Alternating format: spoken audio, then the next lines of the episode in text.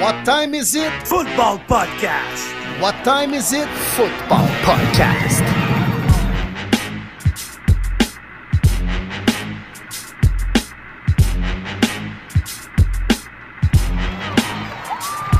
Le podcast Premier et les buts est de retour pour une troisième saison. En offensive, David Monsieur Lion Bleu Gilbert, le prof de maths aussi à l'aise avec les chiffres qu'avec les lapsus dans les noms. En défensive, Martin Marty Bronco Saint-Jean, le courtier immobilier aussi actif que Sean Payton avec les agents libres. Et sur la ligne de mêlée, William Willie Browns Boivin, le journaliste aussi réputé que l'histoire des Bruns Cleveland. Êtes-vous prêt en situation de premier et les buts? Yes! Bonjour, bienvenue à votre podcast préféré sur le monde du football. Là, les boys, terminez les matchs qui veulent rien dire. C'est un funny place aux choses sérieuses. Yes! Enfin, quand l'entraînement terminé, pré-saison terminée, on a eu des drôles de décisions, des drôles de non-décisions aussi. On va en un mot évidemment tantôt avec Jim Mercy et les Colts. Les boys, je suis primé, surtout après ce- cette intro-là qui est excellente pour la saison 3. Ah, 100% d'accord. Écoute, euh, j'adore ça. Puis euh, là, je me dis, en fin de semaine, il y a de la NCA. On va en parler tantôt, mais pas de NFL du tout. Mais ça fait juste en sorte que dans deux semaines, on va jaser de vrai football. En fait, le podcast la semaine prochaine, on met la table pour les vrais premiers matchs de la NFL, des matchs qui vont vouloir dire quelque chose. Puis euh, écoute, là, on est parti, là, on est parti pour au moins un 20-21 semaines de matchs importants. J'ai vraiment hâte, les boys, puis on a hâte de vivre ça avec vous autres. Ah oui, ah oui. Puis je sais que, mettons, toi, Marty, tu aimes beaucoup la, période des agents libres. Dave, tu aimes le repêchage. Moi aussi, j'aime ça, toutes ce- ces étapes-là, mais ce qu'on aime aussi, c'est les dimanches avec les matchs qui se succèdent d'heure en heure pratiquement. Euh, ça, écoute, man, c'est le fun un draft, mais il n'y a rien qui bat un dimanche de 13h à 23h30. Ah, il n'y a Oh, rien, il n'y a rien. Hey, les derniers dimanches, là, OK, il y avait la pré-saison, mais avant ça, ah, là, quand tu t'approches, là, tu Hey, là, les dimanches sont plates, sont plates, let's go, sont ultra plates, là, on le sait, ça s'en vient, ça s'en vient, puis là, ah, la lumière à l'autre bord du tunnel. Tous les dimanches vont être excellents jusqu'en mi-février. Let's go! Alléluia! Hey, puis j'en ai glissé un petit mot, mais euh, la NCA, de son côté, elle, a commencé avec la semaine zéro la semaine dernière. Euh, D'ailleurs, on avait un match euh, entre Notre-Dame et Navy, puis un de nos futurs collaborateurs, Armel Moukam, y était euh, à Dublin. Euh, malheureusement, cette semaine, il n'y avait pas la chance de pouvoir nous parler, mais on va essayer de l'avoir sur le podcast la semaine prochaine pour avoir euh, ses impressions, parce que Crime, être un Fighting Irish de Notre-Dame et d'aller jouer à Dublin, ça a dû être une expérience assez particulière. Ah, Débile. Débile. c'est Puis fou, c'était pas euh, un grand spectacle de football, mais juste de voir l'ambiance qu'il y avait là-bas, puis les gens chauds dans les estrades. Là. Hey, il y avait du monde là, sous euh, en haut de point 8. Je suis convaincu, là, mettons, là, qu'on aurait passé l'alcomètre à ces gens-là dans les estrades. Même Joe Montana, hein, qui était comme euh, un ambassadeur, un ancien, bien sûr, Fighting Irish, mais tu sais, il Mhm. était là comme pour promouvoir le match. Je pense que Joe, il avait une coupe de Guinness derrière la cravate, lui aussi. Eh là là, Pas juste la probablement. Guinness, moi, je Non, pense. du Irish Whiskey aussi, hein? Ah, il avait le nez rouge, même, là, puis il déparlait un peu en entrevue. Là. C'est Joe Montana. Écoute, c'est correct. hein. On le respecte il- quand même. Comme dirait l'autre, il a le doigt. Il a, il a- il a- il a le doigt. Il a le doigt. J'ai gagné les Super Bowl, il a le doigt. Ah ouais, le doigt d'être chômeur dans la télé, il a le doigt. Ah, ben, Hey, on- mais Dave, moi, j'ai pas eu la chance. J'ai eu un gros week-end. Euh, j'ai pas regardé NCAA pas du tout, mais je crois que Caleb Williams a joué, right? Il a joué. Euh, le début de Il a saison a été aussi. correct, euh, je te dirais. Là, Tu sais, il ne jouait pas contre une grosse université, euh, San Diego State. Euh, ce qu'il faut comprendre, c'est que le début de match a été un peu difficile, mais bien sûr, on s'y attendait un peu, là, ça a débloqué. Fait que, Caleb Williams, 18 en 25, 278 verges, 4 touchdowns. Il n'a pas joué vraiment au quatrième quart. La grande vedette, par exemple, de ce match-là, là, c'était pas Caleb Williams. Euh, c'est un receveur qui s'appelle euh, Austin Jones. Euh, excusez, je me suis trompé. Je cherche son nom, j'ai un blanc. Zachary Branch, plutôt. Dans Zachariah Branch, là. Ça ressemble pas vraiment à Austin Jones. non, non, vraiment pas. C'est qui Austin Jones au juste? Austin Jones, c'est un, des, porteurs de ballon, je me suis trompé. C'est Zachariah Branch. C'est un true freshman. Il vient d'embarquer. C'était le meilleur receveur de sa classe. Il a quatre réceptions, 58 verges, un touchdown et il a ramené un botté pour 96 verges aussi. Il a été explosif. Euh, fait, ils viennent de remplacer, dans le fond, Jordan Anderson par lui. Puis euh, ça s'est quand même bien commencé, sincèrement, pour lui, mais c'était pas de la grosse compétition. La seule chose qu'on remarque, par exemple, c'est que San Jose a quand même marqué 28 points contre les Trojans. Puis les Trojans ont vraiment de la compétition plus solide qui s'en vient dans les prochaines semaines. Là ils vont jouer contre Notre-Dame, contre Utah, contre UCLA, Oregon, Washington. La défensive est mieux de se réveiller parce que c'est bien le fun, Caleb Williams, mais pas de défensive, ils iront pas loin quand même. Sont classés sixième, si je ne me trompe pas, présentement. Pense que ça va mm-hmm. être en hausse ou en baisse dans les prochaines semaines? Parce que là, c'est un classement d'avant-saison. Oui. Euh, écoute, je te dirais que pour l'instant, ça va rester en hausse ou à peu près là parce qu'ils n'ont pas des gros matchs. Tu sais, contre Nevada, contre Stanford, Arizona State, ils vont tous gagner ça. Mais écoute, leur fin de saison, là, leurs six derniers matchs, c'est Notre-Dame, Utah, Cal, Washington, Oregon, UCLA. Là-dedans, il y a quatre équipes qui sont classées top 15 actuellement. Wow. Solide, solide. Ça va en dire pas mal. Hmm. Ben, hey, les gars, Will Lamy nous disait Salut les boys, de premier les buts, la NCAA reprend. Allez-vous suivre la saison universitaire? Et si oui, quelles sont les équipes et joueurs que vous suivrez avec le plus d'attention cette année? Ben, je pense que Caleb Williams, ça fait partie de ça. Hein. Ouais, ben oui, ben oui c'est sûr. C'est sûr. C'est sûr. C'est sûr. Mm. Lui qui dit qu'il n'est pas prêt à déclarer, euh, d'après moi, il veut juste pas y penser. Il veut avoir une grosse saison encore. Euh, c'est sûr qu'en gagnant l'Heisman, tout le monde va avoir ses yeux sur lui l'année d'après. Mais j'ai hâte de voir avec le niveau de, de, de, match qu'il va avoir, là, quand même difficile. Euh, moi, les boys, Alabama, je pense qu'on va prendre une drop cette année. Oh, c'est déjà commencé un peu. On va prendre une drop. Ouais. L'année passée, on finit combien? Cinquième, je pense? Non, il était dans les playoffs quand même, quatrième. Euh, non, pas dans les playoffs. pas fait les playoffs. C'est vrai.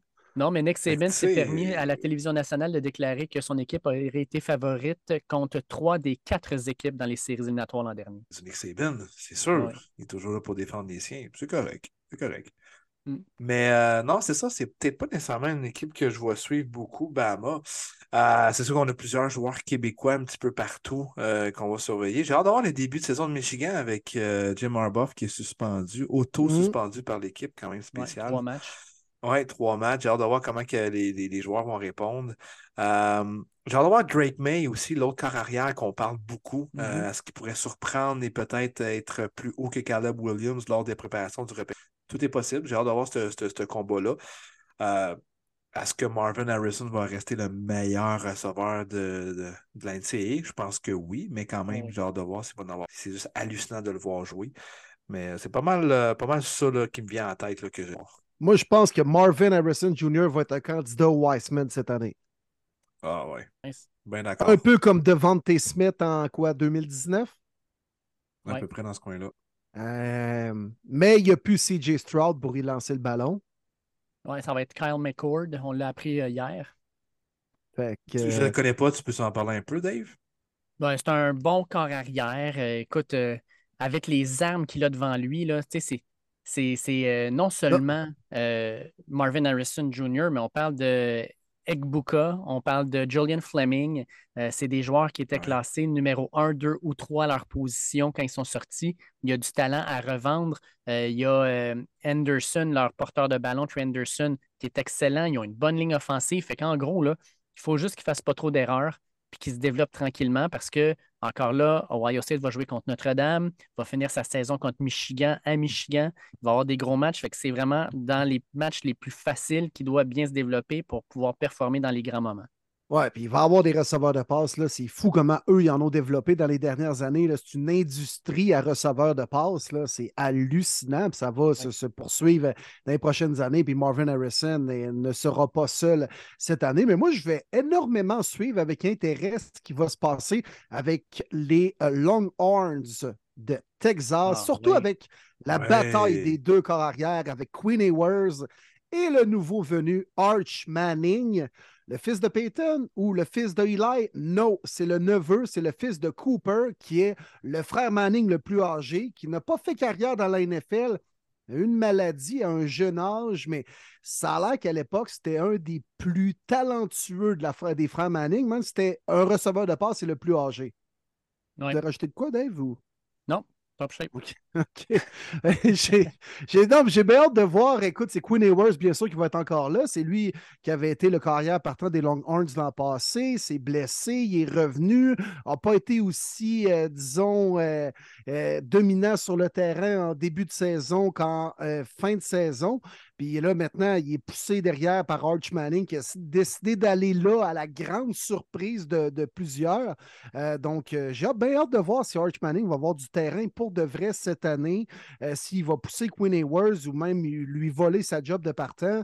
Euh, j'ai hâte de voir ce qui va se passer du côté du Texas. Ah, puis Quinn euh, Ewers, plutôt, euh, a même coupé sa coupe Longueuil. C'est- d'une tristesse. Là. Moi, c'était tellement représentatif parce que coupe Longueuil bleachée en plus, là, ça lui donnait tout un style, mais je pense qu'il a compris que s'il se présentait comme ça devant Jerry Jones, fort probablement qu'il ne serait pas repêché par les Cowboys. Penses-tu? Quoi que ça fait redneck un peu. Oui, peut-être, mais quand même, là, je pense qu'il comprenait que pour aller dans la Grande Ligue, il faut que tu aies l'air d'un gars qui va aller dans la Grande Ligue, puis pas un genre de ticoun qui sort de, de, ti- de- de- d'un endroit justement là, assez, euh, assez éloigné dans, en région. Là. Ouais, puis lui, il avait même euh, commit à Ohio State à l'époque, puis il avait décidé de transférer à Texas, si je ne me trompe pas. Exact. Au départ, il, Ah. en fait, il avait commit à Texas, il a décomité, il est allé jouer à Ohio State, puis après une année à Ohio State, il est retourné à Texas. Euh, puis cette année, ben, il est partant. Euh, fait que j'ai bien hâte de voir ce que ça va donner, moi, avec. C'est aussi une des. euh, c'est pas juste une des équipes que je vais suivre. Moi, ce que je vais vous donner, là, c'est certains des meilleurs matchs cette saison. Tu sais, des matchs là, qui vont être hyper intéressants. Puis un des premiers, c'est le 9 septembre, le samedi 9 septembre.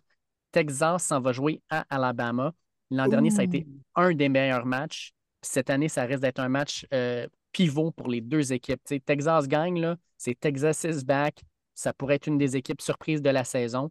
Euh, puis Alabama, crime, ça pourrait être le début d'une descente. Puis à l'inverse, si Alabama gagne, ben, crime, Texas, finalement, c'est une fraude. Puis peut-être que justement, Ewers va avoir plus de pression euh, de la part de tous les autres carrières. Puis Alabama, crime, c'est de dire, ah, ils sont de retour. Finalement, ça a été une année euh, l'an dernier de transition. Puis là, paf, on est reparti.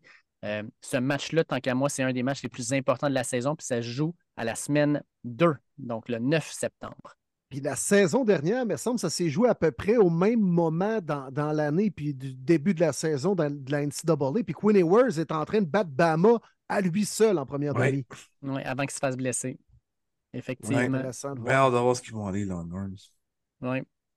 Puis euh, en termes de- d'autres matchs, je vous dirais même euh, en fin de semaine, euh, le 3 septembre. Puis ce qui est le fun le 3 septembre, c'est que c'est pas samedi, c'est dimanche. Ça va être le seul match à la télévision. Florida State contre LSU.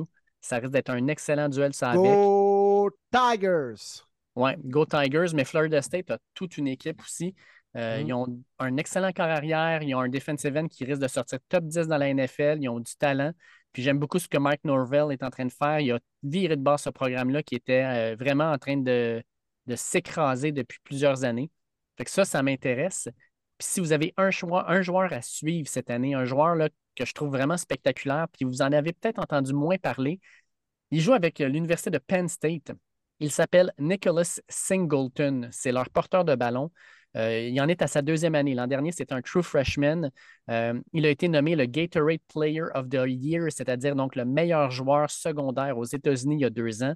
Ce gars-là, c'est un, euh, c'est une machine. Euh, porteur de ballon l'an dernier, première année, il rentre dans la NCAA. Il joue dans le Big Ten. Il a joué contre Michigan, contre Ohio State. Là. il a joué contre les grosses universités.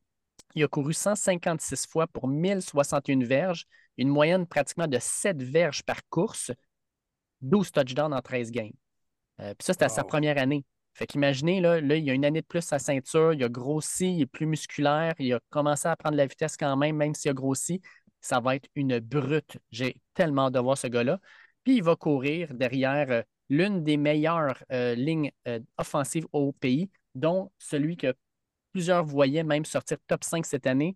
Je vais massacrer son nom, écoutez bien ça.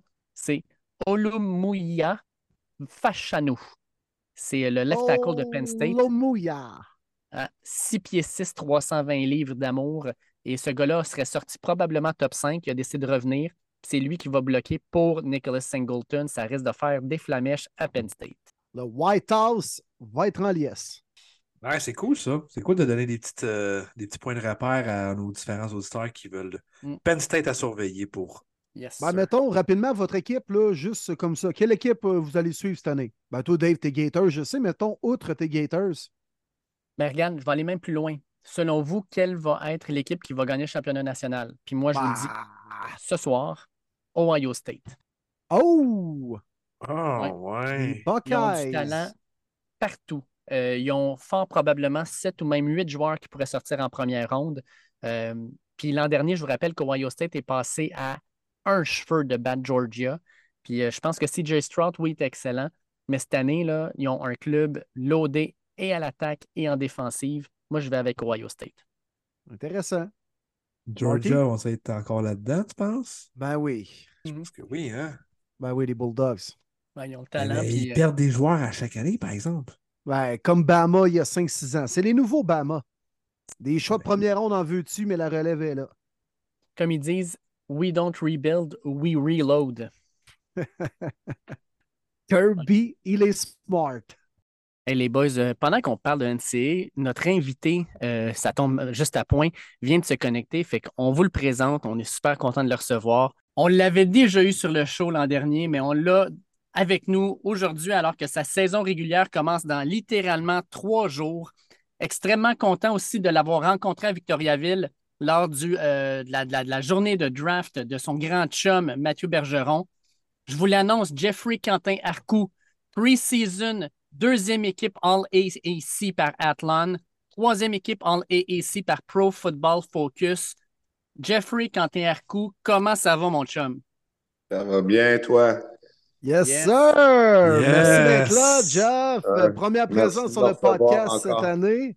Let's Ben go, oui. let's go. Puis pas la Ben dernière, oui. pas la dernière en plus de ça, je pense qu'on peut le dire. Là. Euh, tu vas Ben venir nous oui. jaser à l'occasion euh, durant ta, ta dernière saison dans la NCAA, mon Jeff. Puis tu, tu l'as Oh. vu, ceux qui disputent leur dernière année au college football et qui parlent à premier début, qu'est-ce qui arrive? Ben, ils finissent dans la NFL. T'en as la preuve. Ouais, Premier début, c'est le tremplin ici. Fait que, Exactement. Merci d'être là cette C'est année. correct. C'est correct de l'annoncer, oui. Merci beaucoup. ouais, c'est cool. Pour que les auditeurs qui ne savent pas, Jeff a décidé d'accepter d'être un, un de nos collaborateurs euh, fidèles à notre show cette année du podcast. Fait qu'on va avoir le privilège de pouvoir suivre Jeff euh, sur le terrain, avoir ses expériences, puis échanger le football avec lui tout au long de la euh, de l'année 2023-2024. Yes, sir. Écoute, Jeff, tu commences ta saison euh, samedi. Euh, vous allez jouer contre Bethune Cookman euh, à la maison. Et là, tu commences ta saison euh, senior. Euh, probablement, en fait, ta dernière aussi dans la NCA. Comment tu approches ce début de saison-là? Comment était ton, en fait, ton off-season, ton été? Puis comment tu approches ce premier match-là avec ton équipe? Euh, c'est sûr que cette année, j'avais beaucoup plus un, rôle de leader là, au sein de mon équipe. Fait que ma- mon approche était un peu différente, mais euh, si je pouvais dire euh, la plus grosse différence dans mon approche, c'était vraiment là, la quantité de tape que j'ai regardé là, euh, pour me préparer à la saison. Que je crois que je suis vraiment confiant pour cette saison. Je suis confiant euh, pour euh, mon futur, si je peux dire comme ça. Écoute, ça débute chez vous, dans votre stade, samedi, euh, Jeff, pour le premier match de la saison. En plus de ça, votre, votre équipe a lancé une promotion bien intéressante hein, euh, dernièrement. Euh, Crime, il doit avoir un buzz autour de l'équipe, autour de la vente des billets. Je vous explique, les boys et les gens l'écoutent, c'est que les Tigers de Memphis vont euh, donner des billets aux détenteurs de billets pour le premier match. Et tant et aussi longtemps que les Tigers vont gagner, ben, les gens qui avaient des billets pour le premier match vont avoir des billets gratuits pour les matchs suivants, tant et aussi longtemps que l'équipe va gagner. C'est bien intéressant, man. Il doit y avoir un buzz incroyable, j'imagine, dans, le ville, dans la ville en, vue de la première rencontre. Oui, non, c'est sûr. Là, on, on pense recevoir beaucoup de fans là, pour la première game. Puis, euh, comme tu dis, là, il y a comme un buzz autour de l'équipe. On a des grosses attentes. Puis, euh, on a, une, selon moi, une très bonne équipe. Là, fait que j'ai juste hâte, là, comme tu dis, à samedi là, pour aller euh, jouer. Ton rôle. euh, Ah, ben vas-y, Martin, vas-y. Ben oui, mais dans le fond, je m'en allais pas mal là. euh, comment comment a été ton, ton camp d'entraînement? Si tu veux raconter là, euh, aux auditeurs comment s'est passé ton été, ta préparation et tout ça là, en vue de ta quatrième année dans l'NCAA. Euh, c'est sûr que là, cet été, j'étais beaucoup occupé. Là, on s'entraînait pas mal tous les jours là, durant l'été, except la petite semaine de vacances que j'ai reçue pour aller au Québec. Là. Je me suis pas mal entraîné tout euh, l'été. Puis euh, j'essayais aussi de prendre de l'avance pour euh, montrer aux autres, aux autres linebackers, là, tu commencer à ce, à ce level-là là, de jouer linebacker parce que j'ai quand même beaucoup de jeunes avec moi. j'ai essayé de prendre l'avance là-dessus, tu parce que je suis, à la fin de la journée, je vais, je linebacker, t'es aussi bon que la personne à tes côtés, là, fait que tu peux, je peux pas tout faire les jeux, fait que, mettons, faut que mon wheel linebacker soit aussi là, dans la game. Puis, tu sais, le fait que tu es en ta deuxième année à Memphis, qu'il y a beaucoup, justement, comme tu l'as dit, de roulement, puis qu'il y a des jeunes autour de toi, euh, ton rôle de leader, euh, tu l'approches comment? Puis comment, tu sais, en gros, là, comme, comment tu, tu, tu euh, comment je pourrais dire ça? Comment tu, tu, tu fais ce rôle-là, dans le fond, dans le vestiaire? Est-ce que tu es un leader qui est plus vocal, qui est plus euh, mené par l'exemple? Euh, comment tu gères ça? Euh, c'est sûr que être un leader, c'est pas toujours ce que je pourrais dire le fun parce qu'il faut que tu ramènes toute l'équipe, à l'ordre quand ça va pas bien ou quand que on pratique pas bien, tu sais. Puis je peux pas prendre aucune, jour- une- aucune journée off. À chaque fois que je me présente dans le building, il faut que j'aie une, une attitude positive. Et il faut que je sois prêt à travailler. C'est sûr que en tant que leader, je suis peut-être pas le plus vocal, mais je suis sûr que je montre l'exemple sur le terrain. Puis de la façon que je joue, avec pa- passion. Puis euh, j'essaie d'amener du juice à chaque pratique pour amener les gars avec moi. Fait que euh, c'est sûr que mon, mon rôle de leader change de jour en jour, mais euh, le, principalement, j'essaie de toujours amener une énergie positive à l'équipe. As-tu regardé la, la série sur les Gators euh, sur Netflix? Non, euh, malheureusement, là, j'ai pas eu vraiment le temps de regarder euh, les séries. Ça vient juste de sortir, ça? Ouais, c'est sorti là, il y a peut-être à peu près deux semaines parce que je m'en allais te Ah, demander, tu sais, là-dedans, un des, des personnages principaux, c'est Brendan Silas, qui était justement middle linebacker avec les Gators. Puis lui, c'est un, c'est un leader très vocal qui, qui, qui prend les autres puis qui est challenge sans arrêt. Euh, dans le fond, euh, quand tu fais quelque chose, mettons, quand vous allez dans le, le, le- weight room, quand vous allez sur le terrain, est-ce que c'est vraiment un esprit compétitif dans, dans la, la- la- l'équipe ou c'est vraiment comme une camaraderie, puis euh, comme vous êtes des, des, des, des frères, des amis? Euh, non, euh, pour être honnête, le football, c'est un des rares sports qui est très difficile à s'ajuster, justement pour le fait que faut que tu sois frère. À, notre niveau, on veut tout réussir. Tu sais, c'est pas comme au secondaire. À notre niveau, on veut tout réussir. Fait que je dirais que la plus grosse différence, c'est comment peux-tu être frère, apprendre à être frère avec tes coéquipiers, sachant que les deux, vous voulez le même rôle, les deux, vous voulez aller dans NFL, puis les deux, vous voulez réussir, tu sais, changer la vie de vos familles. Fait at the end of the day, il faut que tu sois frère à- à- avec ce gars-là, mais sachant que les deux, vous voulez le même poste. Fait que, euh, je dirais que c'est en tant que freshman, des fois, ça peut être difficile à, gérer, mais en tant que senior, j'ai mon poste partant.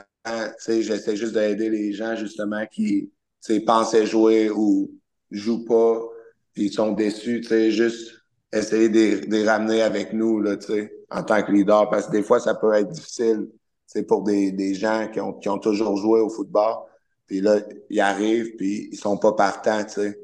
Mais il faut que tu comprennes que dans la game NCAA, tu sais, c'est, c'est un process, tu sais. T'arrives pas du jour au lendemain, puis t'es, t'es un top dog, là. Juste un, un petit pourcentage peut faire ça, là. Si je peux, si tu me comprends. Oui, mais Ouais. parlant de processus, mettons, Jeff, quand, quand tu regardes tout ce que tu as fait dans la NCAA, tu es arrivé à Syracuse avec Matthew, c'était quoi en 2018, 19? 19. 19. Est-ce que tu te rappelles du jour 1, mettons, même la première fois que tu es allé faire un camp à Syracuse versus là, approcher puis débuter ta dernière saison dans le circuit universitaire, je pense sur la planète le plus suivi?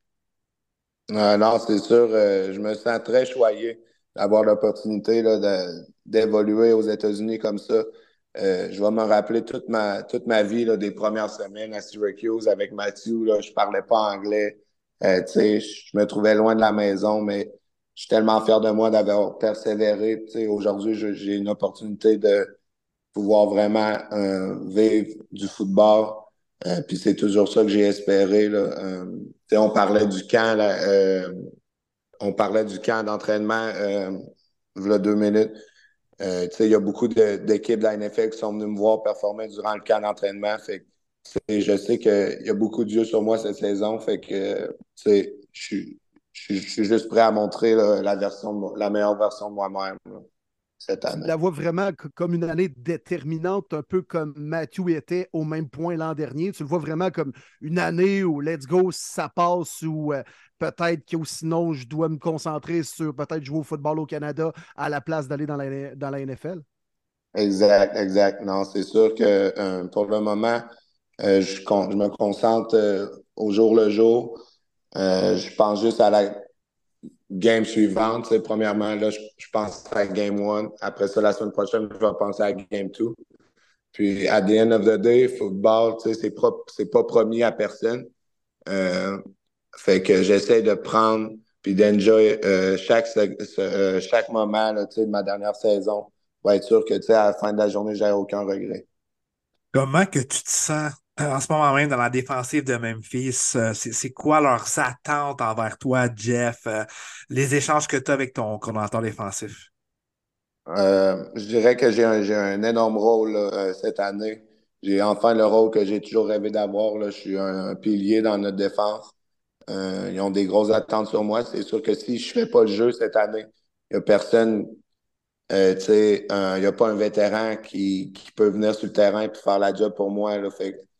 Euh, faut vraiment que je, à, chaque game, je show up et euh, que je sois prêt à jouer. Et mentalement, physiquement, t'es es, prêt pour toi, Jeff. It's your time to shine. T'es rendu là. là. Uh, oui, oui, I'm ready. I promise. Nice. yeah. Nice. Nice. nice. That's it. Euh, non, j'ai travaillé longtemps, là, puis en tant que linebacker, au Canada, je jouais DB. Euh, j'ai jamais joué linebacker. Puis là, je suis arrivé aux États-Unis, j'ai dû m'adapter à un nouveau, un nouveau style de jeu, un nouveau style de, euh, de football, un football à 11 avec un petit terrain, une nouvelle position. Puis en tant que linebacker, t'es middle linebacker, tu es comme le QB de la défense. Fait que j'avais beaucoup à apprendre. Puis euh, je suis content vraiment de mes progrès. Wow! Même à Garneau, tu jouais, tu jouais dans la tertiaire? Oui, euh, j'étais cornerback ma dernière année. OK, ah ouais.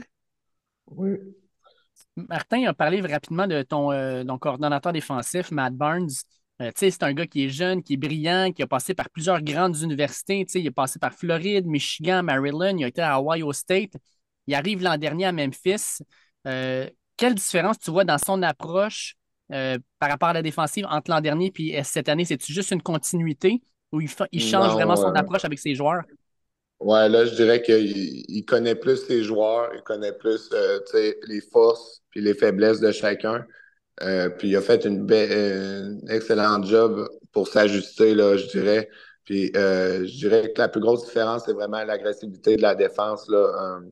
on va être vraiment plus agressif cette année. Puis, tu sais, on parle de, justement d'être agressif en défensive. On parle de toi, on parle de Jalen Allen, sa ligne, on parle de Davian Ross comme corner.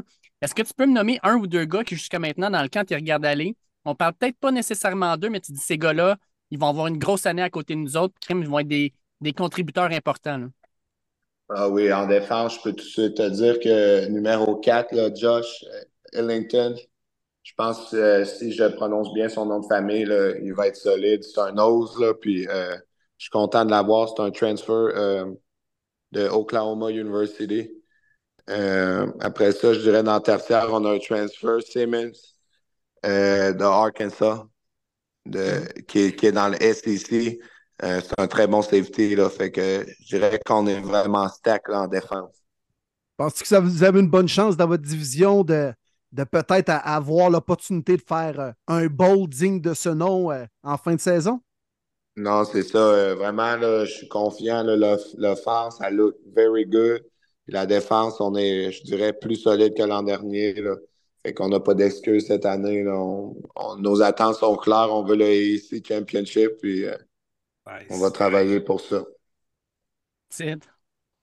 Nice. Parle-nous de ton attaque. Comment est-ce que tu la vois cette année à Memphis, justement, pour essayer de, ah, je pense euh, notre, notre euh, depth at euh, running back, c'est vraiment de quoi de rare que j'ai vu. Là, on a au moins trois running backs solides. On a des excellents wide receivers, slot receivers. Puis on a un quarterback de troisième année qui, euh, continue de progresser énormément. Puis euh, il y a des grosses attentes envers lui-même. Euh, fait que je suis confiant que tout devrait bien aller. Outre le football, Geoff, j'ai l'impression que, c'est une grande année pour toi, oui, sur le terrain, mais également, tu vas être diplômé prochainement. quand tu, nous disais tantôt, tu es arrivé là-bas à Syracuse avant de transférer à Memphis, tu ne parlais pas anglais, tu te sentais loin de chez toi. Puis là, tu vas être diplômé d'une université américaine, je pense, en psychologie même. oui, oui, oui. rien, man. Bravo. Ben Merci beaucoup. J'ai travaillé fort et euh, je suis content vraiment de graduer cette session-ci. Plus Comme de temps... dis, c'est quelque chose de football, mais de, pouvoir dire que j'ai gradué d'une université américaine, c'est quelque chose que personne ne peut m'enlever. Fait que je suis content. C'est à ton honneur, mon gars. Oui, j'apprécie. Merci beaucoup. Et puis, puisqu'on est un peu là-dedans, mettons, sais, il y, a plus de, Québécois, j'ai l'impression, qui terminent leur parcours collégial puis regardent les options de pouvoir aller jouer dans la NCAA. Il me semble qu'il y en a de plus en plus. On va en avoir trois, nous, cette année. Euh, toi, Jeffrey, il va avoir Armel Mukam, il va avoir Edwin Collinguet également qui vont venir nous parler de leur saison dans la NCAA. Puis vous êtes quoi, je pense, au moins une vingtaine de Québécois. Quel conseil donnerais-tu à un jeune qui termine son parcours collégial puis qui, qui, qui regarde cette option-là puis qui l'évalue? Euh, je dirais que si tu as l'opportunité d'avoir un full scholarship euh, dans un programme de division 1, peu importe la conférence, euh, je pense que tu devrais forcément penser à y aller parce que vraiment, c'est une opportunité extraordinaire qui va te ouvrir des portes que tu n'aurais jamais pu imaginer. Fait que, tu moi, a quelques années, là, avant de faire mon choix, j'hésitais à rester au Québec, soit à l'Université Laval, ou soit euh, puis, tu sais, je je veux rien enlever au programme de l'Université Laval. Euh, c'est le plus grand, c'est le, meilleur programme au Canada, selon moi. Puis, euh, les Carabins sont pas loin derrière non plus. c'est du très bon football, mais je pense que l'opportunité de jouer au football aux États-Unis dans des stades immenses, en, en, national television, il n'y a, a, rien comme ça, là, je pense. Tu prends l'avion à chaque game, à l'extérieur, tu, tu vis vraiment l'expérience professionnelle. Fait que reculer puis pas y aller, je pense que c'est une erreur. C'est une expérience quand même enrichissante puis malade. Là, je veux dire, dans, peu importe ce qui t'arrive dans les prochaines années, dans 20-30 ans, tu vas te rappeler des 3-4 dernières années dans NCAA, c'est sûr. Euh, non, c'est certain. J'ai vécu des choses extraordinaires. Voir quelque chose de différent de la maison, ça, ça fait du bien. Écoutez, les gars, désolé, je pense que j'ai une autre question, puisque Jeff a abordé le, point du, du de l'Université Laval, qui est le Alabama du Canada. Mais moi, je voulais, t'en parler ce soir, justement, dans, le podcast, vu que c'est ta première présence. Euh, tu as connu Kevin Mittal, tu l'as même affronté, ah je pense, Les deux, vous, les, deux avec euh, même Matthew à l'époque, vous aviez commit pour aller à Syracuse. Je pense que la pandémie est arrivée. Euh, Kevin a décidé de revenir au Canada. Puis là, man, j'ai jamais vu un gars brûler le circuit universitaire québécois canadien. sais, le Rougeard, il y en a eu des bons joueurs là, dans les 10-20 dernières années, mais ce que Mittal fait présentement, là, c'est vraiment impressionnant. Tu, tu, le connais, ce gars-là. Penses-tu vraiment qu'il y aurait une shot pour aller faire peut-être un camp, quelque chose aux États-Unis dans les prochaines années, dans la NFL, c'est-à-dire? Euh, comme tu dis, là, j'ai aucun doute euh, dans ses capacités athlétiques. Euh, Kevin, c'est un des très bons receveurs, un, des très bons joueurs de football que j'ai été choyé de jouer contre ou je l'ai affronté durant mon bol d'or. ma dernière année collégiale, j'ai joué avec lui à Syracuse. Je m'en ai fait un ami. Là. Euh, puis, non, j'ai pas de doute que s'il connaît encore une saison comme ça, là, il pourrait avoir une chance au moins d'avoir un camp là, NFL. Parce que, tu sais, il y a le 16, il y a tout. Fait que je vois pas pourquoi il n'y aurait pas une opportunité. au moins le, le, Shrine, le Shrine Bowl, tu sais il y a déjà eu des joueurs de Laval invités à ça. Là. Ouais. Ah, écoute, comme tu dis, il y a le 16, euh, puis c'est pas une position facile à percer, tu sais, les skills position, puis receveur dans la NFL, mais écoute, c'est un gars qui peut assurément être en un contre un contre un DB de l'NCA en ce moment. Là. Oui, je crois que je crois oui, parce que tu sais, il y a eu l'expérience NCA déjà, là, Kevin. Ouais. C'est pour ça euh, que justement, il brûle la ligue là, en ce moment. Mm. Alors, man, c'est même pas drôle. Là. Il jouerait un bras dans le plâtre, les yeux fermés, puis il finirait avec 120 verges, deux touchés pareil. Là. Comment y a-tu bien joué la dernière game? Ouais, ben, c'était la première du Rouge euh, je pense 140 verges, deux touchés, 8 catchs. Non. First game de l'année. Avec en plus ce qui est arrivé en dehors du terrain, là, fait que lui, ça ne l'a pas trop affecté, mettons. Non, non, non. puis, euh, tu sais, euh, je ne me prononcerai pas là-dessus parce que j'ai aucune idée de ce qui s'est passé, mais je suis content pour lui parce que c'est un petit gars qui travaille fort à the end of the day dans la position qui est, qui est là aujourd'hui. Puis, euh, il a tout mon chapeau là, pour sa performance de, la dernière game. Ce ne sera pas sa dernière cette année, mais je t'en passe un papier. ça, c'est sûr. En espérant. Hey Jeff, c'est euh, le début de la NCA, mais c'est aussi le début de la, de la NFL. Écoute, euh, avant de closer ça, je vais laisser Dave closer par après. Euh, évidemment, on est quand même curieux premier début. On prend les, les, les, paris, si on peut dire. On prend les, les prédictions de nos collaborateurs. Ton Super Bowl cette année, tu vois qui? Mon Super Bowl cette année, j'ai l'impression que les Eagles vont être affamés. fait que j'ai pas le choix de les mettre. Puis ils ont encore la même équipe, je dirais que l'an dernier. Puis euh, les Chiefs vont être une menace, mais je pense pas qu'ils vont être là cette année. C'est dur à dire qui, qui va affronter Philly, je sais pas. En espérant que ça soit Atlanta, mais ils sont dans la même conférence, hein, je pense. Pas dans la même conférence, ils sont dans la même division, hein. Dans la même conférence, oui. Ouais, même conférence, ouais. Fait qu'ils pourraient, se pogner au NFC Championship, là.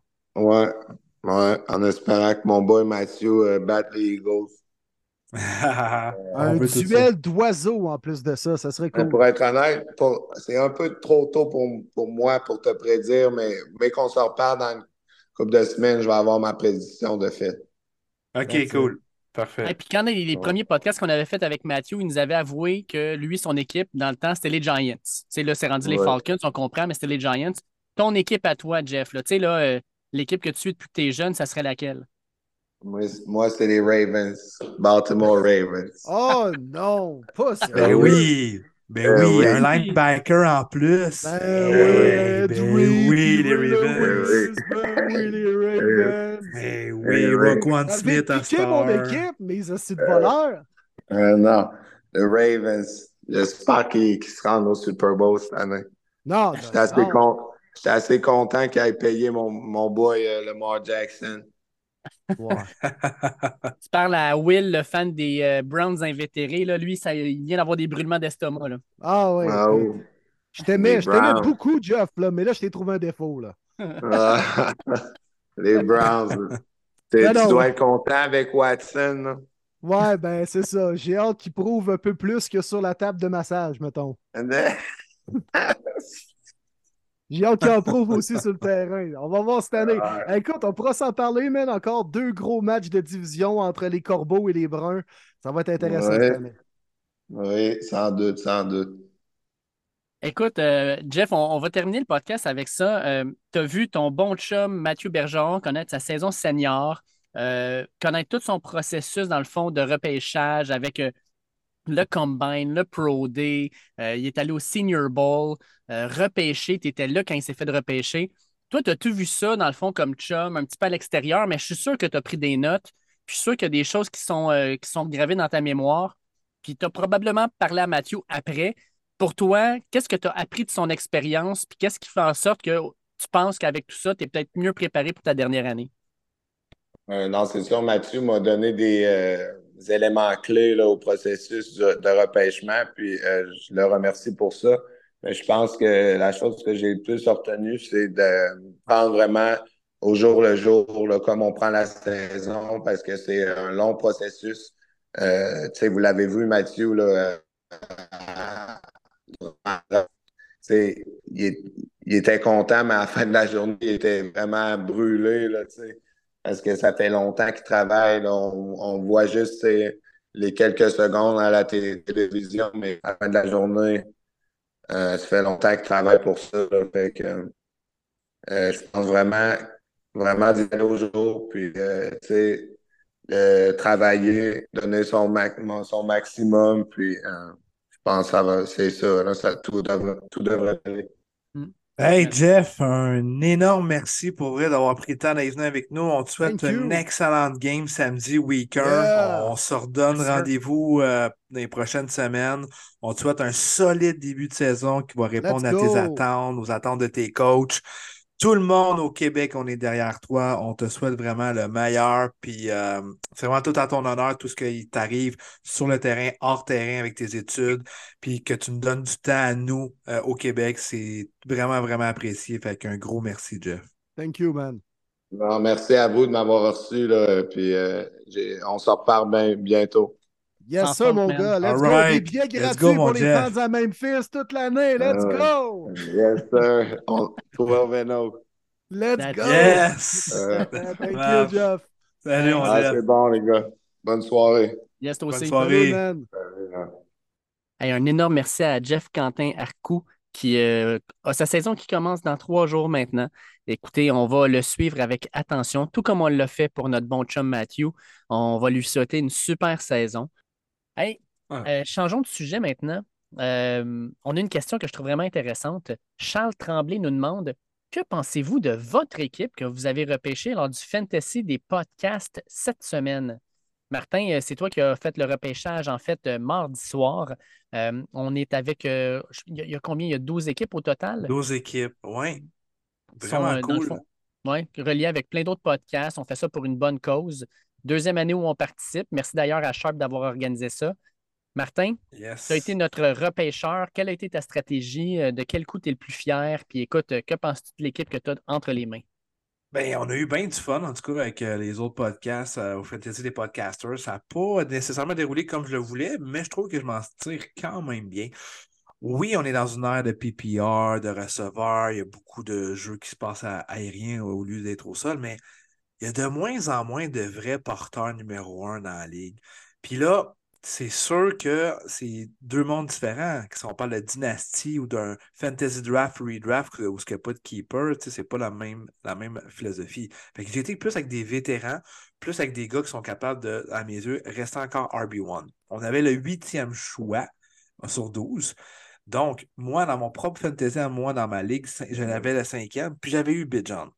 Je le voulais donc, mais je me dis huitième, il ne se rendra jamais. Mais il s'est rendu. Fait que huitième total, j'étais très, très content, les boys, de nous prendre Bijan Robinson. Puis au retour, je me suis dit, je vais probablement viser un receveur, mais beaucoup de receveurs qui avaient ça. Colin, il me semble qu'on abandonne vite sur lui. Derek Henry, là, peu importe ce qui se passe avec les Titans, il va courir 300 fois, à moins d'une blessure, mais ça, on ne peut pas le savoir. Tous les joueurs peuvent se blesser. Je me dis, pourquoi pas faire le one-two punch? J'ai ramassé Henry. Et au troisième round, je me suis dit, bon, ben là, je vais me prendre un receveur. Mais tous les receveurs sont sortis. Je me suis dit, pourquoi est-ce que je vais reach alors que le Titan 2, après évidemment Kelsey à mes yeux, dans un fantasy, c'est Mark Andrews. Donc je me suis dit, garde, les receveurs, on va attendre. Donc je vais ramasser Mark Andrews rapidement, notre line-up. J'aime notre duo de corps arrière. Anthony Richardson, ça sera peut-être pas un joueur sexy franchise, mais dans un fantasy, rappelez-vous Justin Fields, où ce qu'on ne croyait pas, qu'on riait de lui, mais que fantasy était très payant. Je pense que ça peut donner la même chose. Et pour notre Willy national, je me suis dit, ça prend un Browns, parce que j'avais aussi un mandat dans ma tête de prendre un joueur de chacun de nos clubs, ce que j'ai réussi à faire. Donc, je t'ai pris Deshaun Watson. Let's go. Ensuite, au sol, Derrick Henry, Bijan, ou ce que je back avec James Conner, personne ne veut prendre James Conner. Je le comprends. Personne. Je n'avais pas le coup, moi non plus. Mais à un moment donné, rendu en 6-7e ronde, James Conner, c'est le seul joueur skill position, ou presque avec Marcus Brown, que tu veux des Cardinals. Il va courir, il va attraper, il va avoir des petites passes dans le flat des corps arrière. Bref, il va être payant PPR. Euh, Ensuite, receveur, j'ai été le tard. Fait que c'est sûr, c'est pas nécessairement les noms que je voulais, mais moi, je crois que Debo va revenir en force. C'est pas vrai qu'il paye 20 millions par année pour qu'il ait des mauvaises performances année après année. Fait que moi, je pense qu'il va revenir en force. Et Chris Godwin, qui est à mes yeux le receveur numéro 1 des Buccaneers. Donc, ça, c'est tout notre alignement partant. Sur le banc, j'étais avec un petit peu plus de jeunesse. Euh, Devon Achani et Tank Bixby, recrues respectifs des Dolphins et des Jaguars. Euh, on ne sait jamais, plus tard dans la saison, ça peut être très intéressant. Euh, j'ai pris Jerry Judy des Broncos. il est blessé, mais je l'ai pris très, très loin. Fait je me dis, il peut être sur notre banc, on ne sait jamais, il peut faire partie de la rotation de nos receveurs au besoin, vu qu'on s'entendait peut-être à un breakout de sa part. Donc, s'il revient en forme, il peut devenir le receveur numéro un de notre club. Et rapidement, Butter, ben, ça prenait un joueur des Lions. J'ai bien essayé. Dave, je voulais Sam Lamporta. Malheureusement, je me suis fait voler un choix avant. Donc, je me suis dit, pourquoi pas prendre un des bons batteurs de la ligue, qui est Riley Patterson du côté des Lions. Et notre défensive, en représentant notre Québécois Benjamin Saint-Just, je me suis dit, la défense de Washington. Parfait, ça. Ben j'aime l'équilibre, j'aime l'équilibre. Euh, je pense que B. John est un bon choix en première ronde euh, surtout où tu l'as choisi. Marty au huitième rang, le gars va avoir des touches cette année, va toucher à la balle, convaincu autant par la passe que par le sol. Euh, j'aime la profondeur quand même des, des receveurs. Une équipe, tu sais, des choix pas très sexy, mais qui vont s'avérer très constants. Puis des choix un peu plus osés comme Anthony Richardson, que j'aime bien dans un fantasy. Écoute, euh, je te donnerai un bon 8 sur 10, Marty, là, au niveau des, sélections pour nous. Là. Je pense pas. On verra ce que ça va donner. Mais oui, les fantasy ont bien beau faire les projections qu'on veut à ce stade-ci de l'année. Tout le monde pense qu'on a une, que, que, on a une bonne formation. Ben, je te dirais que tu as fort probablement fait une meilleure job que l'an dernier parce que l'an dernier, je vous rappelle, nos deux porteurs de ballon, c'était euh, Najee Harris puis euh, Camara, euh, qu'on a dû échanger à peu près à la semaine 5 ou 6. je ne pense pas qu'on va avoir ce problème-là cette année. je pense que tu as fait une job extraordinaire, Martin. Puis moi, à cause, de, à cause de mes ratés de l'an dernier, je suis obligé de te donner un 8,5 sur 10 parce que je suis persuadé qu'on va avoir un meilleur début de saison. L'an dernier, c'est ce qui nous a ralenti. C'est un début de saison. Je pense qu'on a commencé 0,4 ou 0,5 avant de faire des changements drastiques. je pense que cette année, ça ne sera pas quelque chose qu'on va vivre. Ben, merci les boys, bien content que vous m'avez fait confiance. Puis non, je pense que je suis quand même confiant avec ce club-là. Puis si vous voulez suivre, euh, vous pouvez aller euh, liker, c'est pas déjà fait la page euh, Trop fort pour la Ligue, où ce qu'il va mettre à jour toutes les semaines les confrontations et tout ça. Sharp, il s'implique beaucoup pour vrai. Là, il adore les fantasy. Le gars, je pense que 10 fantasy, 10 dynasties, bref, il, en mange, puis il est super bon. Fait que c'est la fantasy des podcasters. Donc on a, on, a bien du fun. Puis comme tu l'as bien dit, Dave, c'est vraiment pour une belle en fait ça, on va ramasser des sous là, pour remettre là, euh, donc, à une fondation à notre choix du gagnant. Donc, euh, ça vaut la mm. peine. Yes, yes. Puis plein d'autres collègues des euh, podcasts du monde du football québécois qui participent aussi. Même notre collaborateur Arnaud Gascon-Ladon qui est, là-dedans. Il y a Mathieu Betts aussi, l'ailier défensif des Lions de BC qui est, là-dedans, l'ancien Rouge Fait que c'est le fun. Très belle initiative. Bravo à Sharp et Trop Fort pour la Ligue. Puis merci les boys de nous inviter pour une deuxième année. Allez, boys, avant de se lancer dans nos prédictions pour le NFC, vu qu'on avait fait le AFC la semaine dernière, je vous pose une dernière question faite par David Bourque. Il dit J'aimerais avoir votre opinion sur la situation de Jonathan Taylor. Vraisemblablement, Hersey semble intransigeant et laisse Jonathan Taylor sur le PUP. Pour au minimum quatre semaines, il ne sera pas là. Est-ce qu'il va l'échanger avant le trade deadline? Et en passant, content de vous réentendre et aussi garder un œil sur Calvin Austin des Steelers. C'est un rapide. Merci pour la question, man. Yes, le, le fun. La liste pup. Pup, pup, pup, pup, pup, pup. Pup. Ouais. écoute, euh, c'est triste. Oui, oui, oui. C'est triste. Puis euh, écoute, euh, Will, tu l'as même posté tantôt sur notre, notre, notre fil de discussion Messenger, là, mais on entend que les Packers auraient offert AJ Dillon puis un choix, je pense, de troisième ronde. Ouais, puis, ils ont refusé, puis non seulement ils ont refusé, mais l'offre qu'ils ont retournée, c'est non, finalement, on aimerait savoir Christian Watson, AJ Dillon et un choix de première. Sérieux, man. Même Madden n'accepterait pas ça. Je comprends pas. Là.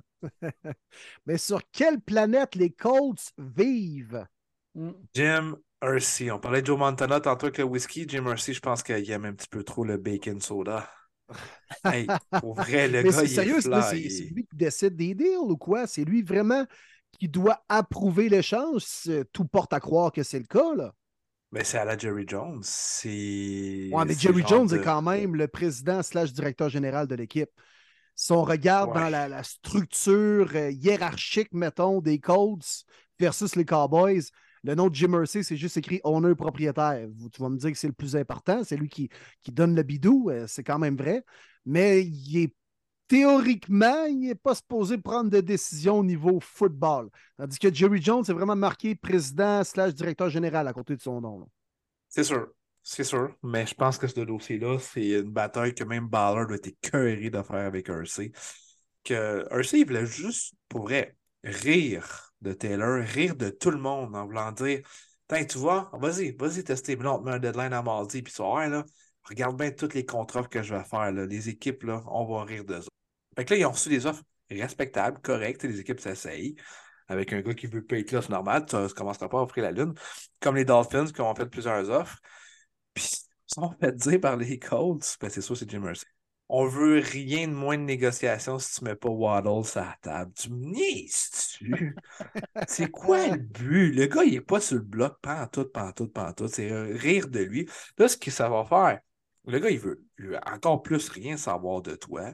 Il tombe agent libre. Ça va être du hold-out. Ça va être du niaisage. Puis là, ça va amener que les autres joueurs et les autres agents libres vont juste dire Fuck you, je signerai jamais Indianapolis. Fait que là, il fait juste creuser encore plus la franchise où ce que les Colts peuvent devenir la risée pour 3, 4, 5 ans encore. C'est épouvantable, là.